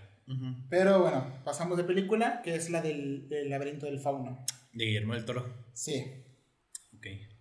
Sinopsis, que es película no recomendada a menores de 18 años. Porque algunos se traumaron con el tipo de las manos, al parecer. Ujú. Sé que han pasado cinco años desde el fin de la guerra civil en España y el ambiente sigue cargado de temor y odio. Vidal eh, es un capitán cruel del ejército franquista, destinado a un pequeño pueblo con su mujer Carmen, que está convaleciente por su embarazo y con su hijastra. Esta niña de tres años es Ofelia. Ofelia. y en plena posguerra conoceremos historia unida al mundo de la fantasía. Una noche un hada llegará a la habitación de la niña y le enseñará un camino para encontrarse con un fauno una criatura mítica que le descubrirá su auténtico pasado. Ofelia es una princesa. Oh, es la última de su estripe. Y los suyos llevan mucho tiempo esperando su regreso. Pero para volver al reino mágico deberá superar tres pruebas antes de la próxima luna llena. Mientras tanto, Vidal ha sido enviado para acabar con los últimos rastros de la resistencia republicana que se esconde en los montes de la zona. En el, molino donde realiza sus operaciones estará Mercedes, el ama, de el ama de llaves y el doctor que cuida de Carmen. Las historias cruzadas entre la realidad y la fantasía nos llevan por un camino nuevo en el cine de posguerra. La crítica de la página es que en el, direc- en el- el director Guillermo del Toro regresaba a la senda que había abierto con la magnífica El Espinazo del Diablo, en la que conseguía integrar el conflicto bélico de la Guerra Civil Española y el elemento fantástico, de forma que ambos conseguían conformar un conjunto armónico inesperado y muy interesante. En este caso, el director daba un paso más allá en la configuración de todo un imaginario infantil a partir de la necesidad de escapar de la terrible realidad que, se siente, que siente una niña. Ofelia, acechada por los fantasmas del, del desarraigo, la orfandad y el miedo a la soledad, el director hace bascular la narración entre las esferas de lo real y lo fantástico, pasando de una a otra de la manera más natural del mundo. El laberinto del fauno es una fábula, un cuento de hadas inventado en el, que, en el que por fin el director explota en toda su dimensión su poética visual y consigue sacarle todo el partido posible a su potente fuerza expresiva. Una película arrebatadoramente bella y siniestra en la que destaca la interpretación de la niña Iván Vaquero, Ivana Vaquero y la de Maribel Verdú, con una fotografía espectacular de Guillermo Navarro y un score inolvidable de Javier Navarrete. A favor, su aparataje visual resulta deslumbrante y en contra el personaje de Ariadna Gil. ¿Qué, opinas del fauno? Me gusta la película. A mí me gusta Guillermo del Toro. Buen actor. es, grande. Es, gran, una gran es, persona. es, una gran, es una gran persona, mejor director, güey. Pero, pero mm, sí siento que es de sus películas más fuertes, güey. No sabría decir si es la mejor de Guillermo del Toro. Pero sí siento que es ahí como de las mejorcillas, güey. Ahora, mejor película de todos los tiempos, pues no. No, ni pedo. De las mejorcillas, pues sí. Sobrevalorada, tal vez, güey. Tal vez, porque sí me ha tocado mucha gente que se, que se la mama mucho la película por lo mismo que se la maman a Kill Bill, güey, y a La Naranja y a Batman, porque es el director. no, por, el nombre, por el nombre del director, ajá. Entonces, la película se me hace que es buena, güey, se me hace de las, se me hace de las mejores de Jim Tour. No sé si sea su mejor película, pero sí es... Sí se da, güey. Sí está un poquito sobrevalorada, pero no es por el nombre que viene al principio de la película. Es, es más bien es, es, eh, es, así por el, por el director. Ajá, es por el director. no se me hace que sea una película mala, te digo, o sea, es más bien sobre Ah, porque, porque al principio dice una película de Guillermo del Toro. Es como que ya es joya, solo por ser Ya, ya es un 8 de 10, güey. Ahora la película nomás va a subir o se va a quedar ahí en el, en el 8 de 10, ¿no? Ya solo por ponerle el nombre ahí es como que joya y no sé qué. Sí, man. Eh, Pero sí, no, o sea, es, es una película que Está, cool. Dos pulgares arriba. La puedes ver una vez, maybe dos veces si te. Si te gustó mucho, pero, neta es una, es una, película densa, ¿no? Sí. Sí, no es, una, es como la naranja mecánica, no, no es así como que la siento y la veo, tienes que estar ahí. Tienes que estar ahí, poner la atención y ver qué, está pasando. Ajá, porque si no, no vas a entender por qué pasan las cosas. O el mensaje de la película, más bien. La siguiente película, igual que pues, las otras viejitas, no tiene crítica. Es una película que pues el mundo puede conocer mucho, que es la del resplandor. Ah, lo toqué poquito antes. Bueno, sinopsis, sinopsis. película no recomendada a menores de 12 años. Mm. Basada en la novela del maestro del terror Stephen King, El Resplandor, tiene como protagonista a Jack Torrance, eh, hecho por Jack Nicholson. Un hombre casado con un hijo, mm, Danny, que fue hecho por Danny. un día Jack acepta un puesto como vigilante en una, un aislado hotel el trabajo consiste en pasar todo el invierno allí con su familia. Cuando, cuidando del recinto, la familia se muda allí. Pero lo que no, se, no sospechan es que sus, sus vidas van a cambiar en cuanto crucen la puerta del hotel. Poco a poco, el pequeño Danny empieza a percibir algo extraño, las fuerzas oscuras que habitan en el hotel y que comienza a ejercer su poder y su influencia sobre sus habitantes y es que el lugar está marcado por un pasado de violencia y destrucción, ya comienza a perder el juicio de forma progresiva y acabará convirtiéndose en, en un psicópata violento dispuesto a asesinar a su familia. Tan solo Danny, poseedor de un don conocido como el resplandor, podrá impedirlo. Y como dijiste, no hay crítica, ¿verdad? No, no hay crítica a esa película, pero a mí me gusta más que, que la película, de La cuarida de los Simpsons. La primera casita del terror. ¿La primera? Es de la primera casita del terror junto con, sí, junto con la parodia del cuervo de de Edgar Allan Poe. Ah, sí es cierto. Edgar el cuervo y el No, la primera casita del horror, güey, es una donde los cazan los aliens y creen que se los van a comer. Pero la neta no, no se los van a comer, güey. No mames, es de las primeras. Es de, las, es, es la 4 o la 5, güey, ¿no? Sí, es de las primeras. Eh, me amaba sin, sin cerveza, Homer pierde la cabeza. Homer. Es que sí, es una canción. sin tele, sin cerveza, Homer pierde la cabeza. El punto. Eh, me gusta más esta película que la película. La película está. La película se me hace me, güey. Me. Me. Es un el 5 libro de es muy 10. bueno. El libro, te digo, no Es se me- bueno. es bueno, pero no se me hace los No, no, mejorcillos los de, de Stephen no. King. Entonces yo siento que el momento de traducir un libro que no está tan chingón a una película, la película sufre, güey. Hasta Stephen King no le gustó la película. Sí, pero a Stephen King nunca le gustó una película que han hecho de él. La nueva, ¿verdad? Sí, la nueva le gustó. Sí, porque la viejita no le gustó. No, Le gu- pero las primeras películas que hicieron de él, güey, le cagaban. le cagaron. Le cagaban, güey. Hizo sus propias películas el mamón, güey. Sí. Hay un remake, lo pueden buscar, del The Shining, que es como tipo It. O sea, fue una miniserie como de una hora cada, cada parte, una hora en general. Eh, y es para televisión. O sea, lo pueden buscar. Mm, No sé cómo lo deberían de buscar, pero búsquenlo si existe. En algún momento ah, tendremos, abriremos un podcast sobre autores favoritos, que los míos son Stephen King, Lovecraft y Julio Verne. Sí, hay que, hablar de que sus- hablar de, de sus libros de y sus nuestros- películas. De, nuestros libros y películas de esos libros. Sí. Pero volviendo al tema, yo siento que como el libro no es. No es muy verga. O sea, es un buen libro. Quiero dejar en claro, es un buen libro. Pero como no es tan chingón, la película sufre, güey. Sí. A mí la película se me hace. me- es un 5 de 10. es, es muy Que no, película. que no hace mal a la película, pero la hace poco sobresaliente. Tiene escenas memorables como el güey rompiendo la puerta. Es que Jack Nicholson, Y- a mí, yo sí entiendo que la gente se la mame a Jack Nicholson porque a mí me gusta mucho ese actor. Y las gemelas, pero. Pero- eh, es todo lo que puedes recordar de la película. Sí, porque la película, en, en el buen sentido de Kubrick, es densa, güey. Sí.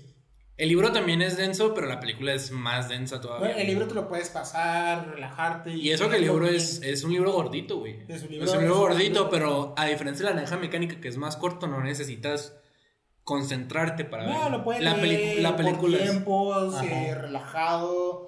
Y le vas a entender a todo. Pero la película no, güey. no, la película no. La película es muy. No es muy densa, pero no es así como que me siento, la veo, güey. Porque también es una película larguilla, güey. Sí. Dos horas y algo dura la película. Entonces sí es así como de que si la vas a ver, pues mejor ahí. Pues no, no te distrae porque se- no, no es que no la vayas a entender, se te va a hacer un tedio verla, güey. Mira, si la vas a ver, no la ves como que vas a ver una película digna del- de lo que escribe Stephen King. No, ni de No, pedo. la neta, o Eh, va a ser sea. una película, ni siquiera acerca algo de, de una película buena de suspenso. Porque No, realmente es una tampoco. película que vas a ver y dices, ok, está bien. Está bien. Y lo mismo para, para Doctor Sueño, Sí. la neta. La neta, Stephen King ha escrito mejores libros y ha, y ha habido películas mejores de sus libros, güey. Espero que alguna vez hagan un remake bueno de. Pero es sobrevalorado, güey, porque al prin- Sí, la neta. Pero está sobrevalorado por lo mismo del puesto anterior, güey, porque al principio hizo una película de, de Stanley Kubrick. Sí. Está- Luego, por eso está es una basada en los libros de Stephen King, ya te esperas una, una película de suspenso de que digas, va a estar cabrón. Y no. Ajá. Igual eh, Stephen King ha escrito un montón de libros que ni siquiera él se acuerda por lo drogado que estaba. Pero, pero bueno, la película está. Pero pueden verla, pueden verla, Está, está bien. pueden verla. La siguiente es una película que a mí me gusta, lo personal, que es Interestelar. Ah, a mí también me gusta esa peli, pero, pero vamos a, a ver. La sinopsis es que al ver que la vida de la Tierra está llegando a su fin, un grupo de exploradores dirigidos por el piloto Cooper y la científica Amelia eh, emprende una misión que puede ser la más importante de la historia de la humanidad, viajar más allá de nuestra galaxia para descubrir algún planeta en otra que pueda garantizar el futuro de la raza humana. Ujú. Tengo críticas, que esta en ocasión son críticas de, de gente. Ahora sí, a ver, primera vez, güey, desde, desde la primera crítica de gente, güey. Crítica de gente, es que no había críticas literalmente de página, solo había ¿Neta? críticas de gente, encontré. y raro. eh, confusa en sus secuencias de acción. Interestelar no es la gran ópera espacial que los fanboys esperan, sino una demostración elocuente de los puntos débiles Léela, güey, porque me voy a quitar el de abrigo. Christopher Nolan como cineasta. Esto fue por Leonardo Gar- García Tesao del diario de la jornada. Ajá. En realidad sí es confusa la película. Sí, ¿verdad? Es, es que es confusa. Es que es una película densa, güey. No se Sí. me. Fíjate, Christopher Nolan como que ha hecho películas densas, como la del origen. No sé Sí. si ya las has visto. Pero sí son películas así de que no te puedes sentar a gusto a verlas, güey. No, son películas que tienes Y que poner atención. está larga, güey. Está... Es, es larguita. Es larguita, güey. Tienes que poner atención para saber qué, qué verga está pasando. Ajá. Otra crítica es esta. Ahora me parecía que, que los Nolan habían sido muy originales, pero es evidente que este Eso sí, me voy a quedar con los lentes, güey, porque. Debe de manera abundante de contacto dirigida por Robert Zemeckis. O sea, está comparando Interestelar a Contacto. Esto fue por Lucero Solorzano del diario de Excelsior. Está curioso porque yo comparo más Interestelar con la de 2001, güey. Entiendo la comparación con Contacto, güey, pero se me hace más Interestelar. Interestelar, Interestelar, perdón. Esa madre Esa güey. se me hace como que la versión de Christopher Nolan de la de 2001, güey. O sea, no necesariamente la misma, pero él dijo, yo quiero explorar otros temas que a lo mejor 2001 no tocó tanto, güey. Sí. Y yo siento que eso quiso hacer la película. Ahora, la película no es la mamá. Que genuinamente no se me hace la mamá. Es una buena película. Incluso me atrevería a decir que es muy buena, pero no es. Y tiene, lo que sí es que tiene unos, una, una fotografía, unos efectos visuales de... de Sí, o sea, es muy disfrutable la película, es muy buena, el problema es que es densa. Otra crítica es que es una odisea futurista con altibajos. Algunos momentos eh, se tornan épicos, otros son desesperantes y otros innecesarios, bajo una teoría poco comprensible para el público promedio. Esto fue por Adrián Ruiz Villanueva, eh, también del Diario del Excelsior. Es lo que comparto. cierto, De hecho, de ahí viene lo que la película es densa, güey. porque literalmente toca una teoría que muchas personas no conocen. Ajá. De hecho, yo no conocía la teoría, güey, porque cuando salió la película yo la fui a ver. Bueno, no la fui a ver, pero fue así como que una, una situación donde vamos a ver una película y no hay nada y la que era Interestelar. Entonces, sí tuve que buscar después la teoría, güey, para entender la película un poquito Ya mejor. luego sabiendo que el tiempo relativo, que la gravedad, esto, la relatividad, Entonces, entonces, mamada, ya dices, sí. ah, Ajá. es eso. Y de ahí concuerdo con ese, güey. O sea, por eso digo que la película es muy buena, pero no creo que sea la, la gran mamada, güey. Fuera de pedo, o sea, una disculpa a la gente que sí cree que es una mamada de película, pero. Precisamente porque la película es muy densa y no es... Sí, es, es pesadita. Y aunque, y aunque apliques lo de la naranja mecánica, güey, o de otras películas que hemos dicho que son densas, pero que puedes ver, aunque te sientes y la veas, güey, si no conoces el trasfondo de la teoría de antemano, güey, no la vas a entender. Yo esta película la recomiendo ver con alguien que, que sepa un poquito de, de, De de- de física, o de ciencia Y para ojo. que pueda explicarte tantito de qué pedo. Está curioso porque no es una película de que. De que soy científico, güey. No. Y por eso la entiendo, güey. No es una película que es que si no sabes no la vas a entender, güey. no, no. Pero sí necesitas saber eso, güey. Ni siquiera entender, necesitas saber eso para entender la película, güey. Porque de otro modo la película se te va a hacer muy pesada de seguir y no va a tener sentido nada de lo que estás Lo que vas a ver a decir, ¿qué, qué acaba de pasar? Ajá. ¿Qué? Ajá. Un slalom a través de los estimulantes agujeros espaciotemporales de la gran imaginación de Christopher Nolan, que es a la vez el sueño febril de un friki de la ciencia y la formidable reflexión sobre lo que nos hace humanos. Esto fue por Scott de Variety. Otra crítica es que es una majestuosa épica que cautiva porque nunca llegará a sobresalir. De Todd, de The Hollywood Reporter. Y la última es un gran éxito doble, repleto de inteligencia y sentimentalismo como nunca se ha visto. No es perfecta, pero resulta completamente satisfecha. Es la película más redonda de Nolan hasta la fecha, por Eric Kohn de IndieWire. Fíjate que a mí sí me conmovió un poquito la película. Sí, güey, porque a mí sí me gusta mucho la historia de Cooper, güey, y su hija. Sí, Es una muy, hace una muy buena historia y todo ese pedo, güey. Pero al mismo tiempo también es como que, verga, está muy densa la película. Porque bueno, cuando llegamos al clímax, sí, ya sentí que ya, que ya estuve mucho tiempo sentado, güey. Sí, ya. Como ya, que sí. entendiendo, pro- como... Como procesando lo que acabas de ver. Ajá. Y cuando llegamos a ese clímax me afectó, güey, pero, yo- pero no creo que me haya afectado. No me afectó como si, me hubiera- como si la hubiera... como- no me afectó tanto como, como me hubiera afectado si la película no fuera tan pesada de ver, güey. ¿Me explico? Yo la recomiendo si, si yo le recomiendo que la veas. Si, si te Sí. quedan dudas, puedes saber que, de qué teorías o de qué mamás están hablando. Véanla. O sea, si les va, puede que les guste, puede que Puede no. que no. Puede que se les haga un churro de película, pero o sea, vean. O puede que les interese de qué verga están hablando y digas, ah, mira, voy a leer un poquito sobre esto. Sí. Y si no, pues no, vela como una película de ciencia ficción más Ajá. y ya está. Que realmente puedes disfrutarla mejor como una película de ciencia ficción que romperte la cabeza Sí. tratando de saber qué, qué, qué verga está pasando con, con los lapsos de tiempo. Totalmente, sí. Uh, la siguiente película. Eh, E.T. E.T. E.T. A ver, güey. E.T. Sinopsis. Eh, película para niños a partir de 10 años. Un grupo de extraterrestres que vienen en son de paz están realizando una expedición en nuestro planeta. Cuando deciden marcharse, uno de ellos no llega a tiempo a la nave, lo dejan olvidado en la Tierra. A las afueras de una ciudad de California vive Elliot, un chico tímido y solitario. Una noche escucha un ruido en su jardín y decide salir a ver qué ha provocado el sonido. Su sorpresa es mayúscula cuando se topa con este extraño ser, pero al poco tiempo se da cuenta que es inofensivo y que también está asustado. El joven le pone el nombre de E.T. y decide ayudarlo acobijándolo en su casa. Al principio le traerá problemas a Elliot, pero pronto comenzará a vivir muchos momentos entrañables durante su estancia en la casa.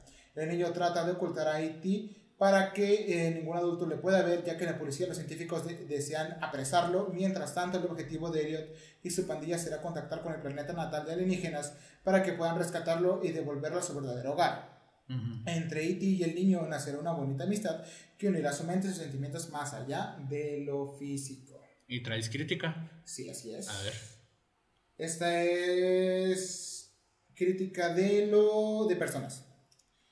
Eh, las críticas es la peculiar, la peculiar historia de, amistad entre un pequeño ser extraterrestre abandonado y un simpático niño sigue siendo tres décadas después una de las películas más tiernas y conmovedoras del cine como de, divertimento para toda la familia, aunque porque en exceso de sentimentalismo, E.T. es un film sumamente entretenido que arrasó en las taquillas de todo el mundo y que supuso la coronación de Spielberg, un joven director con alma de niño y con el talento suficiente para conquistar a los adultos. Como el indiscutido rey del cine mundial, marcó a toda una generación y por ello, sin ser perfecta, se trata de una obra absolutamente imprescindible. Esto fue por Pablo Kur de Filma Film, de film, de Affinity.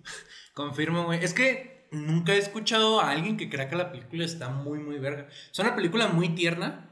Es. No siento que sea imprescindible tampoco. Pero sí siento que al, menos una vez deberías así toparla, güey. ¿Sabes? Como, sí. como de que no hay nada que ver. Estará en un servicio de streaming, obviamente. Y tú dices, no tengo nada que ver, está esa peli. Bueno, ¿por qué no? Como todas las películas de Spielberg, güey sí siento que, se, sí siento que es de sus más débiles, pero no siento que sea un desperdicio de verla, güey. Yo, yo la vi, dije que me gusta ahorita, veo, a mí también. Me aburre, ya no la veo, porque ya la he visto y ya sé lo que va a pasar y es como... Sí, ya si la ves, o sea, si la ves mucho, güey, pues ya te agua.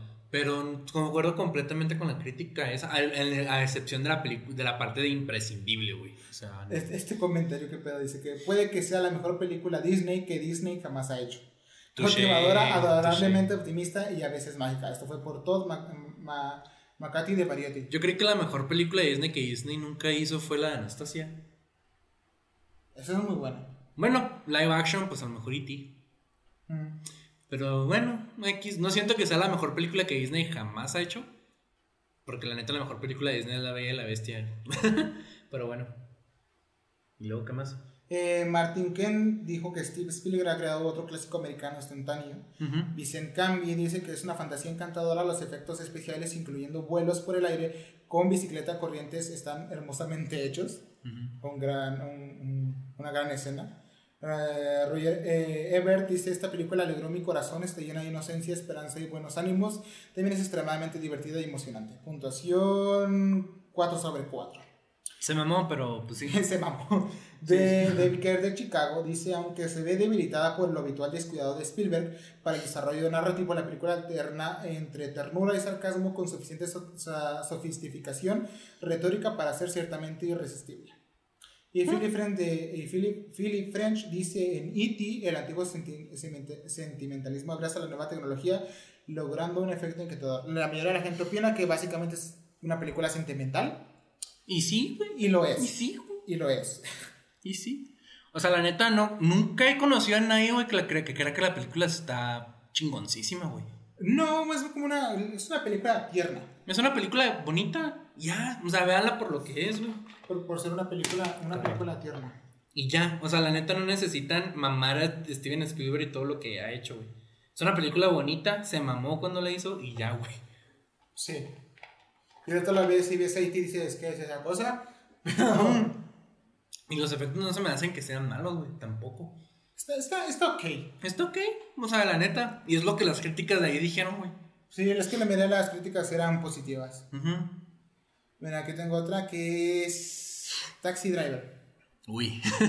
Esa es la del Joker original, veanla. A ver la, la sinopsis. Sinopsis, película no recomendada a menores de 3 años. La película narra la historia de, la Travis Bickle, un ex militar que había combatido la guerra de Vietnam.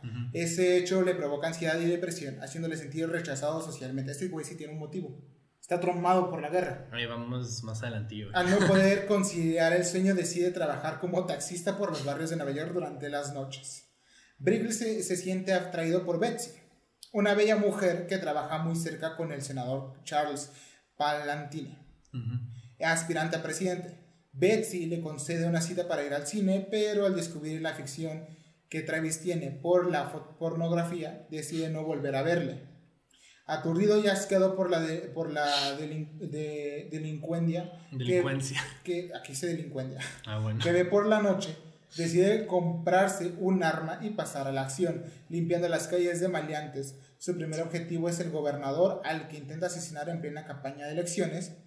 Tras el fracaso con Betsy, Travis conoce a, I- a Iris, una prostituta explotada por su chulo, y a la que intentará convencer para que abandone esa vida. ¿Tres crítica? Traigo críticas de personas. Las críticas dicen, Taxi Driver es más que un espejo ligeramente torcido donde se redescubren los solitarios. Es una obra maestra. Nah, tampoco, güey. tampoco. Es una muy buena película. O sea, si vieron la del Joker, la de Joaquín Phoenix, y vieron la de Taxi Driver, sí se nota un chingo el paralelismo, güey. Mm. Porque la neta Taxi Driver es una muy buena película que explora como que la personalidad del Joker. Antes de que el Joker fuera el personaje que todos creemos que es ahorita. Entonces entiendo por qué el güey, no me acuerdo cómo se llama, Todd Phillips, que dirigió el Joker, dijo voy a basarme en esta peli, inconscientemente o conscientemente en esta película para sacarla.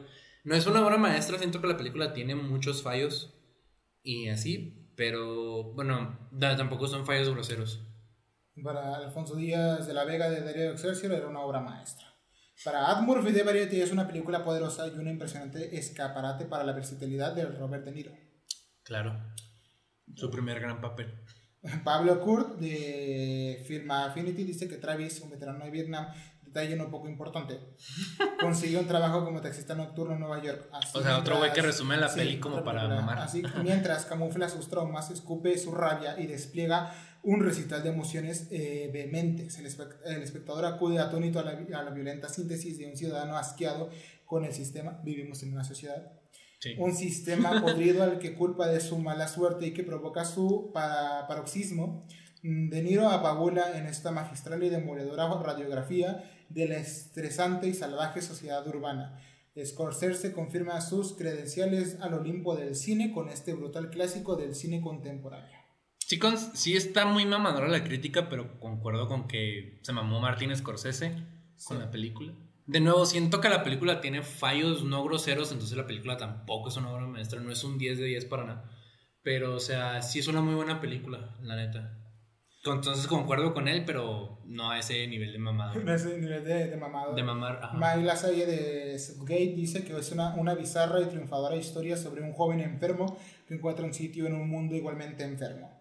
Jason Thompson de The Washington Post es una de las escasas películas relativamente recientes, como El Padrino, que se une al panteón del clásico populares y del gran cine americano. Nah, tampoco el padrino tampoco se me hace También creo El Padrino. Nah, bueno, ahorita que ahorita tocamos Y Sean. Candy de Nueva York Times dice que es un retrato vívido y electrizante de un personaje tan particular que sorprenderá ah, que realmente tenga un sentido dramático consistente. Y por último, Derek Malcolm de The Guardian dice que es una película completamente extraordinaria con sus eh, defectos y todo. De hecho, incluso sus defectos son significativos. Ah, pues sí. Pero este. No, o sea, la neta recomiendo un chingo esa película. No es una película densa. Para nada, güey. O sea, no siento. Sí es un poquito pesada de ver. Porque es una película cruda. O sea, no es, no es pesada. Es pesada de ver porque a lo mejor no es. No te vas a sentir cómodo viéndola, güey, por los temas que se tocan. Ajá. Es una película también algo violenta. Entonces, este. Como buena película de Martin Scorsese. Pero sí siento que es. O sea, es su. Sí siento que es su mejor película o de sus mejores películas. La pueden ver. Veanla lo más a gusto que puedan porque la neta sí se van a incomodar si son algo sensibles. Eh, se me hace mejor que la del Joker de, de, de, Joaquín Phoenix, de nuevo, porque la película del Joker se basa un chingo en Taxi Driver, indirecta o directamente. Y pues la neta, está sobrevalorada también por lo mismo de que al principio viene película por Martin Scorsese. Y ya la gente dice obra maestra, ¿no? No es una obra maestra, pero sí es una, una muy buena película. Y me gusta el, la trama, todo. Me gusta prácticamente todo lo relacionado a la película, Se me hace una buena película, recomendable. Recomendable. Muy bien. Lo siguiente, esta sí es El Padrino. el Padrino. Creo que nomás traigo la primera parte. Ah, qué bueno, porque las otras. Sí, no. Qué hueva. Es una película no recomendada a menores de 16 años. Se entiende. Eh, en el verano de mil, del 1945 se celebra la boda de Connie y Carlo Risi. Eh, Connie es la única hija de Don Vito Corleone, jefe de una de las familias que ejercen el, en el mando de la Cosa Nostra en la ciudad de Nueva York. Don Vito además tiene otros tres hijos, su primogénito Sonny, el endiable Fredo y el más joven de, de todos, Michael. Un marine eh, condecorado por su lucha en la Segunda Guerra Mundial que acaba de regresar a su hogar en Nueva York por designios de la fortuna. Michael terminará llevando la vida que no deseaba, tomando las riendas del negocio familiar, cambiando su moral y sus valores para defender a toda costa a su familia. Francis Ford Coppola eh, dirige este clásico del cine, él también dirigió Lleve sobre el corazón y Dementia 13, cuyo guion coescribió junto con Mario Punzo, autor de la novela homónima en que se basa el filme, su reparto protagonista está firmado por Marlon Brando, que también salió en el último Tango en París, Al Pacino, eh, James Caan, eh, John Case, Casale, Robert Duvall y un chingo de más. etcétera. Etcétera. Hay un, montón de güeyes. Eh, las críticas de, de, de, de personitas César Albarra de Torres de Cine Premier dice que es una obra de arte que perdura al paso de los años. No. Una puntuación de 5 sobre 5. No. Roger Ebert de rogerebert.com dice que la secuencia de la boda es un momento cinematográfico virtuoso. Coppola lleva su gran reparto con tanta destreza que nos hace eh, entrar completamente en el mundo del de El Padrino. Puntuación 4 sobre 4. Michael Winton de Chicago Tribune. Eh, Brando hizo de Don Vito algo que rara vez vemos en las películas, un villano eh, héroe trágico, tragicómico. Uh Vincent Canby de New York Times dice que es una de las crónicas más brutales y conmovedoras de la vida americana que se haya diseñado nunca dentro de los límites del entretenimiento popular. Edward Gotham de Save Jade dice que Copota ha elaborado un, un, perdurable e, indiscutible obra maestra. Mm. David Kerr de Chicago Reader dice que tiene un discurso afiliado, entretenido y convincente, pero con un sentido de la estructura y un control que Coppola nunca había conseguido antes. Y por último, Jason Thompson de The Washington Post dice que es una gran película americana llena de imágenes increíbles y momentos perdurables. No, güey. Para nada, no. O sea, sí siento que es una buena película, pero hasta ahí, güey comentarios se me son mamadores, ¿no? Sí, son mamadores, güey. O sea, de nuevo, yo siento que la película en su momento sí tuvo su relevancia, güey, pero ahorita ya siento que no, güey. Yo creo que solo por relatar una historia de la mafia dicen que es mamá. Es, que, hay una psicología detrás, güey. Pero no voy a tocar ese tema. La película es buena y ya, güey. No se me hace que sea una obra maestra. Muchas películas son mucho mejores. O sea, por ejemplo, Goodfellas se me hace que está al mismo nivel, güey. Y mucha gente no creo que diría que Goodfellas es así una peliculota, güey. O mínimo dirían que la de El Padrino es mejor. Y al Chile no, güey. O sea, la, historia está bien. La actuación es una chingonería, güey. La dirección también está muy buena. Pero no siento que la película sea un. No siento que ni siquiera sea un 8 de 10, güey. Es un 7 de 10. Buena película, recomendable. Yo le pongo un 5 de 10. Tan así, güey, ¿por qué? No, es que es, la puedes ver y lo que quieras, pero realmente eh, si, si, no le prestas atención a lo, que, a lo que estás viendo, se te va a olvidar que la estabas viendo. Y, es, y eso es así como un motivo como muy cabrón para que una película sea... Es que no, no, no, a mí, por lo, a mí lo personal no me atrapó tanto. No, es muy difícil que te atrape la película, eso sí. O sea, no, no tienes algo que digas, ah, me va a atrapar por esto, por la trama, por los personajes. No hay algo que digas, ah, me va a enganchar la película. Entonces, para mí realmente no. Es una película que puedes ver y dices, ok, está bien, pero no la vería una segunda vez. Y lo que es la segunda y tercera parte, menos. Menos, güey. Sí, cierto. La 3 es la. O sea, es- todos dicen que es la peor. Y con justa razón, güey. Pero la 3 sí es una huevota de ver, güey. Demasiado. Y la 2 no se me hace que. No, no se me hace que sea muy, muy buena tampoco. Se me hace que también está como al nivel de la primera. Pero ya tampoco se me quedan muchas ganas de verla. ¿Sabes? Sí, esta, esta sí está muy sobrevalorada, güey, la de Sí. Padrino. Bueno, traigo- Y no nomás por el casting o por el director de la película en sí. En la película en sí. Por el nombre. El, padrino. el nombre ya es mamador. El nombre en sí ya es mamador. Una película que mm, los cinéfilos maman. Donnie Darko. Sí, güey. Mm, Trae que la- sinopsis. sí, Sí, traigo güey. sinopsis, traigo crítica de páginas y críticas de personas. A ver, güey. Porque esta sí es una película que... Sí, mamador sota. güey. Mamadorcísima, Mam- mam- Donnie Darko. sota. A ver, güey. La sinopsis, que es una película no recomendada a menores de 13 años. Donnie en apariencia, el perfecto chaval americano de secundaria, está dotado de gran inteligencia e imaginación. Aunque también tiene un lado oscuro y, de- y deliberadamente excéntrico. Tras escapar de milagro de una muerte casi segura cuando el motor perdido de un avión cayó encima de su casa, Donnie comienza a experimentar alucinaciones. A partir de ese momento empezar a actuar como no lo había hecho jamás y descubrir un mundo insólito a su alrededor.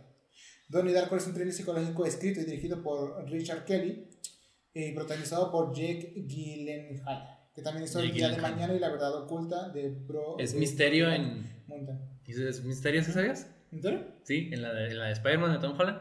Es Mm. misterio. Holmes uh, Osborne, eh, Drew Barrymore y Patrick Swayze, entre otros. Entre otros. Y la crítica que La crítica de la página era que antes de que J.J. Abrams hizo Lost, antes incluso que el desastre de las Torres Gemelas se convirtiera en la caída de un avión fatal icónico, Richard Kelly estrellaba uno a mitad del imaginario estadounidense con Donnie Darko. Igual de conspiranoica y laberíntica como los ejemplos anteriores, la cinta explora el universo de un adolescente que es capaz de viajar a través del tiempo gracias a la ayuda de un inquietante tipo vestido de conejo. A quien le interesa más de lo que parece que el joven Darko vaya y venga entre el pasado y el futuro. Críptica, aunque carismática, limpiada pero repleta de enigmas, Donnie Darko se convierte en una película de culto, dada la terrible coincidencia con el, con el 11S. Ujú. Una de esas eh, extrañas coincidencias en las que uno no sabe si la ficción se adelantó a la realidad. Cuando se estrena en salas apenas destacó en taquilla. Fue gracias a la boca a boca que logró resucitar ya que el mercado secundario del cine doméstico, los mamadores, además toda la, para, la parafernalia fan que se creó alrededor del fenómeno puede considerarse como uno de los primeros ejemplos de transmedia actual pionera. A favor, su insuscitada propuesta, en contra, es tan, es tan críptica que desconcierta. Una voz hizo popular por mamadores. Muchas películas, bueno, ahorita que, que de mi opinión toco ese tema. Mira, la- vemos, vamos con las críticas de las personas. Más mamadoras Más todavía. güey, mamadoras más todavía. mamadoras Bueno, hay por todavía. ahí una crítica media y una crítica mala. Ajá. Es Pablo Kurt de Filmafin, de fin, esa mamada, interesante, cinta, fantástica con toques de drama psicológico, premiada en numerosos festivales y que obtuvo el respaldo de gran parte de la crítica. Supuso la confirmación tras despuntar en Octubre Sky de hoy famoso Jake, de Jake, además de contar con una estupenda banda sonora de canciones, sus resultados en taquilla fueron muy pobres. Apenas estrenó una docena en unas docenas de cines, pero con el paso del tiempo se convirtió en una cinta indispensable en los videoclubs y en algunos cines que la siguieron re- reponiendo durante años, lo que Ujú. elevó a la categoría de film de culto. Allen Monson de Empire dice que es una pequeña obra maestra que marca la llegada de dos nuevos talentos. De nuevo menciona a Gyllenhaal y a Kelly. Y merece ser una película de culto. Puntuación 10 de 5 10. 5 sobre 5. Roger- de nuevo, Roger, Roger Ebert de, Roger, de dice que el punto de partida y el desarrollo son fascinantes, pero la conclusión no tanto. Puntuación 2,5 sobre 4. Eh, Lisa, Lisa de Entertainment Weekly, un antídoto alocado y maravilloso a, lo- a la alineación cómica de American Beauty, una visión de indie original. Lo, Lou Lumenrick de New York, Po- de New York, de New York Post, un encantador Holden Caul- Caulfield que viaja en el tiempo, la película independiente más ambiciosa del año. El de New York Times dice que quiere que quieres que la película funcione, aunque rápidamente se ve que no lo consigue. Sucumbiendo ante la necesidad de divagar por la mente de su protagonista atormentada. Ese soy yo. Y The Guardian dice que es un clásico popular de la paranoia que, que mejora con el tiempo. Puntuación 5 sobre 5. Realmente es una película eh, muy mamadora. Es una película para mamar, güey. O sea, bueno, empezando por la película y las consecuencias de, güey. La película no tiene historia. Nah. No tiene. O sea, yo sé que mucha gente que le mama la película me van a decir, sí, güey, la película se trata de eso. Pero eso lo saben, mamones, porque se leyeron el diario, güey. O sea, la película no la vas a entender si no lees el diario que venía con la película, güey. No sé por qué durante ese tiempo había películas que decían, vamos a sacar material complementario para desarrollar mejor la película. La bruja de Blair, la original, no el remake, venía con un diario, mamón. Hay películas que también salieron con blogs y la mamá. Pero sentándonos en Donnie Darko, la película no tiene historia, güey.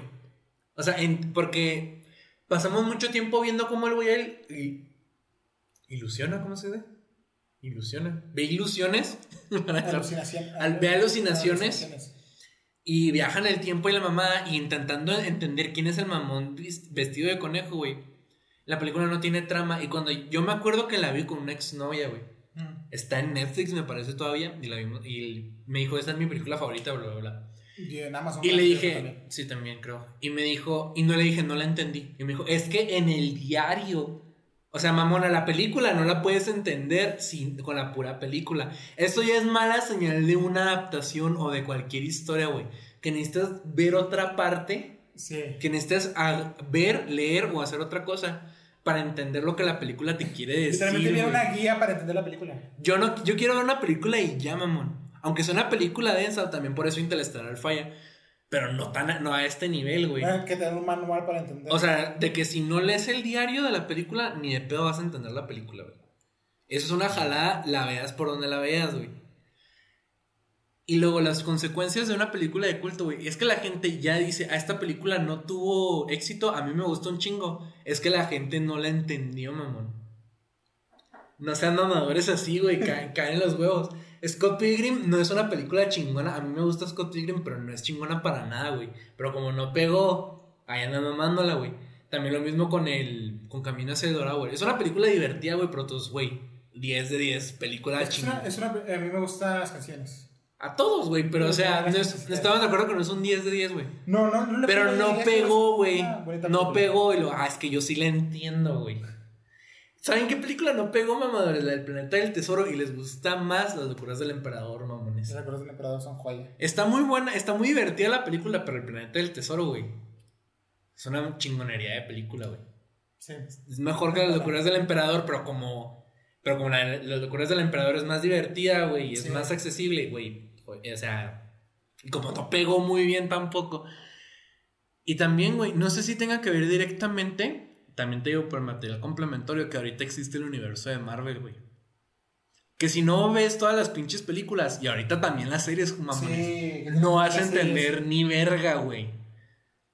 Y o sea, no es tanto que no vas a entender ni verga, es como de que, por ejemplo, güey, si tú ves, si tú vas a Infinity War, güey, sin haber visto una película de la fase 2 o no sé, güey, ¿quién chingados, ¿quién chingados son las gemas del infinito? Ah, tienes que ver Guardianes de la Galaxia para saber qué pedo. Tienes que ver un montón de películas porque... Y luego, ¿y, dónde salen las gemas del infinito? Ah, mira, salen en Capitán América, salen en Avengers, salen en, Guardianes. Thor 2, hueva de película, güey. Huevísimo. Hueva de película, salen en Avengers 2, salen un chingo de películas y lo, te tienes que aventar mínimo, güey, 6 horas para ver una película de hora y media, güey. Eso es una jalada, güey. Me caga. Por eso ya no voy a ver nada de Marvel. Yo lo veré y les comentaré en algún futuro que Por favor, güey, porque como yo, no las voy a, como yo no he visto nada de lo que ha sacado Marvel, güey, desde Endgame, necesito que me platiques qué pedo. En algún momento platicamos sobre Marvel. En algún momento. En detalle. Pero, o sea, Donnie Darko es una película sin historia que si no la ves, si no lees el diario no la vas a entender. La gente la mama porque no pegó en el cine y indirectamente causó que ahorita existen universos cinematográficos que no valen verga.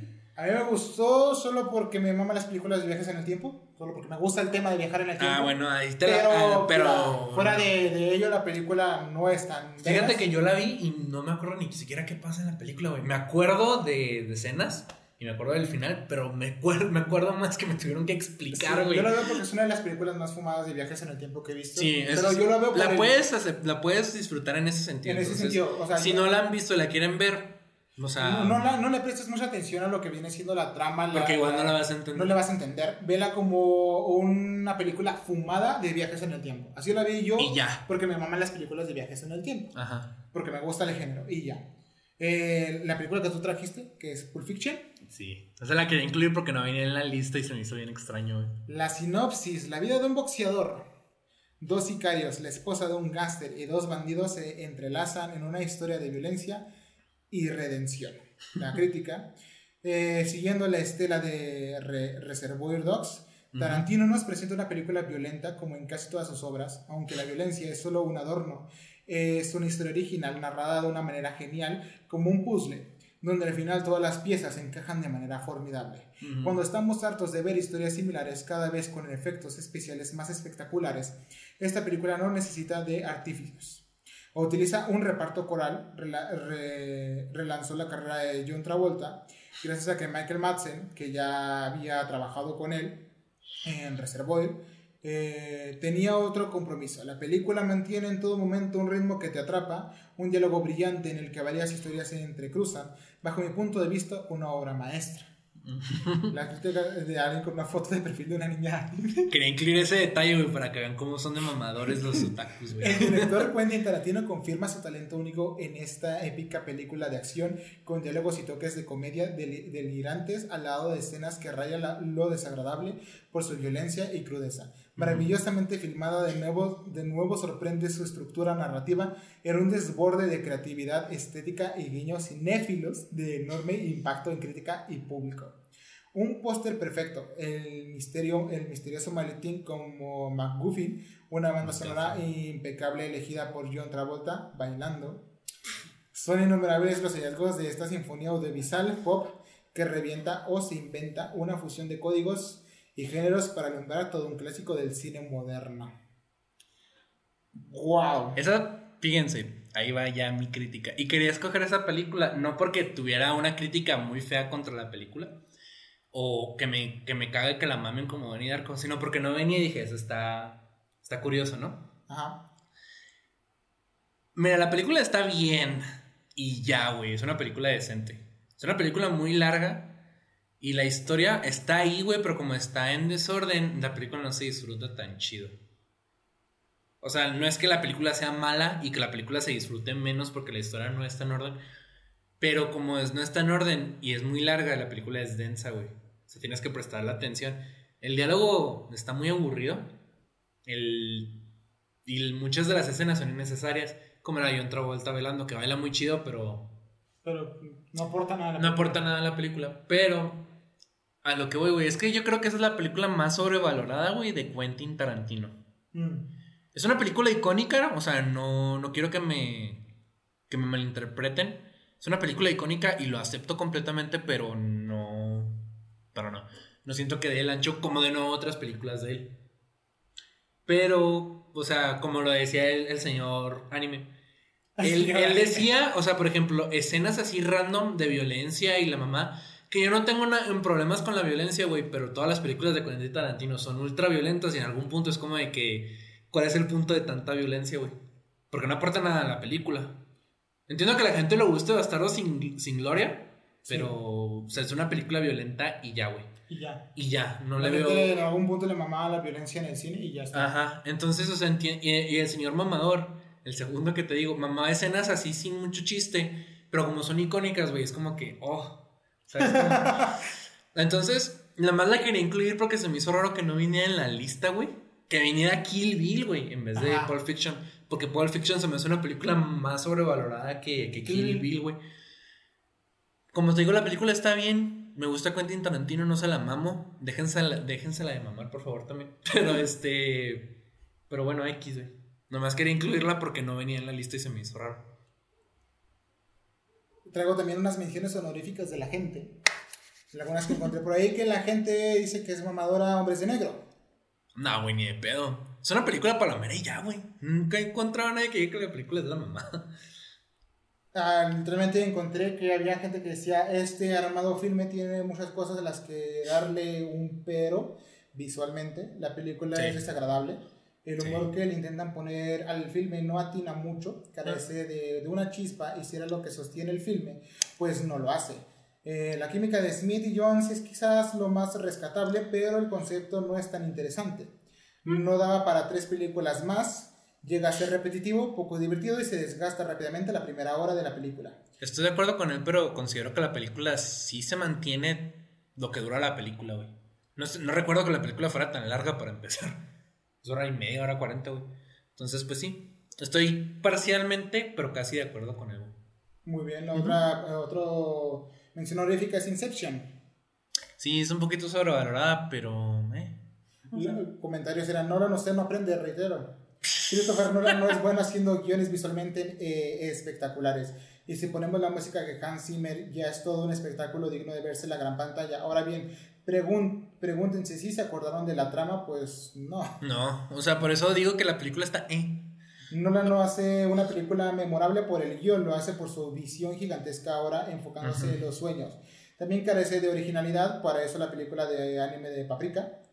Tiene un elenco de ensueño, un apartado técnico magistral, pero no hay nada memorable de la trama. Apenas un concepto. Nolan no logra igualar el hecho de, de por Me- Memento, de su mejor película. Concuerdo con él, pero no creo que la película sea un desperdicio. Siento que la puedes ver y dices, ah, está, está cool la película. Y puedes referenciarla muchas veces, entonces, pues, está bien. Otra mención honorífica es Piratas del Caribe. Es una buena película. No sé si esté eran- Las últimas sobrevalorada. eran innecesarias. Sí, des- desde la 2, güey, pero o sea. la- pero. Está bien. Comentarios dicen que el declive de Johnny Depp no fue con Willy Wonka, fue con su personaje más importante, Jack Sparrow. No hay forma de que ese personaje agra- agrade. No me explico cómo fue que las primeras dos entregas de la franquicia fueron tan populares. Más allá de la temática de piratas, la película no tenía mucho que aportar. Los personajes no son nada entrañables, no son interesantes, llegan a ser molestos y sus aventuras mataban el ritmo de la película, el cual ya era largo y aburrido. Nacido de una atracción de los parques de Disney, este filme no logra darte una esencia de aventuras, sino quitarte el ingrediente ridiculez de Jack Sparrow. Eh, es un idiota, a los que muchos se encariñaron. Ese güey está ebrio chiflado y le falta un tornillo. Nos tenía que agradar. Lo bueno es que para la tercera entrega la gente se dio cuenta de que algo andaba mal. Eh, se- o sea, creo que ese güey no le gustó y dijo. Y Y, la- la- descargó su odio en el Descargó Yo siento que la película está bien, güey. Me gusta la primera. Yo siento, a mí también me gusta la primera, güey. La primera, o sea, yo he visto toda la saga porque me gusta Piratas del Caribe. La primera y la segunda, digo, están bien. La tercera y las demás, digo, son innecesarias. Ya en la última, de repente sale una hija de Barbosa y yo digo, ¿qué verga? Sí, güey, pues ya la están exprimiendo. Pero, o sea, la primera se me hace que es una decente película, güey. De que si la quieres ver, vas a decir, ah, pues, pues muy bien. Y, y ya, güey. O sea, no sé. Yo creo que este güey esperaba más en todo caso, güey. Es como para el drama. Sí, sí, sí. Otro que me salió por aquí era Coco. La película Coco. Sí, que- güey. Es una buena película. Mejor que el libro de la vida. No lo escucharon aquí. Pero este. Sí, siento que la gente la mamó de más, güey. Sí, siento. Sí, eh, básicamente porque pues, la trama no es tan interesante. Lo que el arte, la música y eso es, es bueno, pero realmente la trama, pues no. No, Otra mención honorífica es Frozen. no sé, no- nunca he conocido a nadie, güey, que sobrevalore Frozen, güey. A lo mejor se percibe como sobrevalorada porque es la película más animada, la aclaración animada más taquillera de la historia, güey. Pero no. O sea, la película sí es mediocre, güey, pero no, no. A mí se me han tocado personas que les mama Frozen. Sí, güey, pero son gente que seguramente les mama cualquier cosa que saque Disney animado, ¿no? Porque yo sí conozco gente que le mama a Disney, güey. Así mama, mama, y dicen, no, güey, Frozen. Pero en general, yo, yo siento que la gente es indiferente a la película, güey. Ah, también a lo mejor sobrevalorada porque quemaron, güey, la de It Go. Sí, muchísimo. La quemaron, güey, cuando muchísimo. salió, güey. A lo mejor. Y por último, la última mención honorífica es el proyecto de la bruja de Blair. Sí está aburrida la película, güey. Es una película que yo le digo a la gente, si la ves, güey, se- te vas a aburrir, güey. Es, es que como terreno no funciona para nada. No, güey. Siento no que el, el concepto de me, me traje encontrado, está cool, güey, porque era la primera vez que usaba por una película de terror. Pero además que la película está de la hueva y pues para cuando ocurre lo del terror ya es el final de la película, entonces pues... Es, es muy floja el concepto de la cámara en mano. Me gusta mucho ese concepto de las cámaras en Y mano. la quemaron chingo. Pero la después ya la quemaron güey. demasiado y realmente la película es aburridísima. La película es aburrida. Kelly me dice mucho, güey, de que la quiero ver, pero no sé si, si me va a dar miedo. La No. película está de la hueva.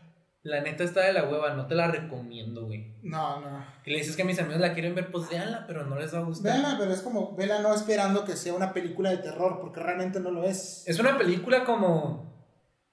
Es como si vieras un videoblog, güey, de, lo, del principio de, de los principios de YouTube, güey. Larguísimo, güey. Daba más miedo el, el videoblog de Facundo en el cementerio.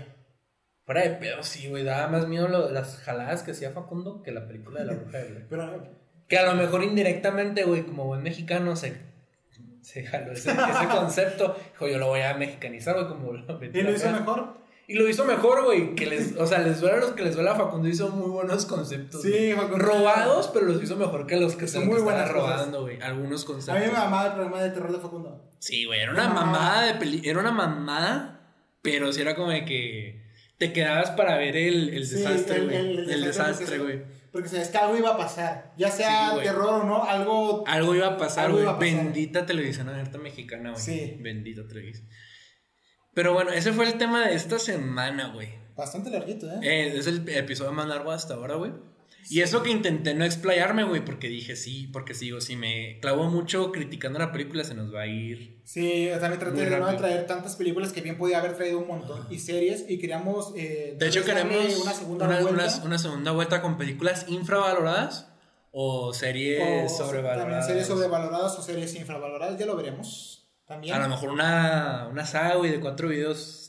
Serie- películas sobrevaloradas, películas, películas infra. infravaloradas. So, series. series. series sobre y luego series infra, güey. En las series también se aportarían caricaturas. Algunas, güey. Algunas, Algunas algunas. que funcionan como series. Sí, sí, sí, sí, sí, completamente. Eh, pero, Pero la sí. conclusión a la que llegamos es que no sean mamadores, güey. No porque alguien haga buenas películas quiere decir que todas sus películas son buenas. No, puedo, no, no dejen guiarse que una película va a ser buena solo por el nombre del director. Disfruten las películas. Disfruten las películas. La- eh, que, sea- que sean buenas, pero no estén de que las. Pero si les gustó mucho la película, por favor, no anden mamando. A mí me gusta mucho mamar, como pueden ver por mi look. Pero este. o sea. Todo con medida. Todo con todo, medida. todo con medida. Todo con Disfruten medida. las películas, son para disfrutar. ¿Saben qué? Esa es la, con- esa es la conclusión, güey. Todo, con medida, güey. Tecate. ¿no? Tecate. Te hace falta ver más packs. Te hace falta ver más packs. No, pero sí. Deberíamos tocar. Ese sí sería un tema que me gustaría, güey. El UCM, güey. El OCM. Sí, siento que sería un tema interesante tocar, güey. Muy bien. Sí, a lo mejor después de esta saga de, de- de películas de- y series. películas. Pero, pero vamos viendo, ¿no? Eh, pero, o sea, al final disfruten las películas, que son buenas las películas, disfrútenlas, gócelas. Si les gusta la película, buenas. o sea, mámenla todo lo que quieran y recomiéndenla. Pero aténganse a que la gente no- a lo mejor no les No, gusta. no, no piensen que porque algo a ti te gusta le va a gustar a todo el mundo. O sea, si tú crees genuinamente que algo es bueno y lo quieres recomendar, dile, güey, me gusta mucho por esto.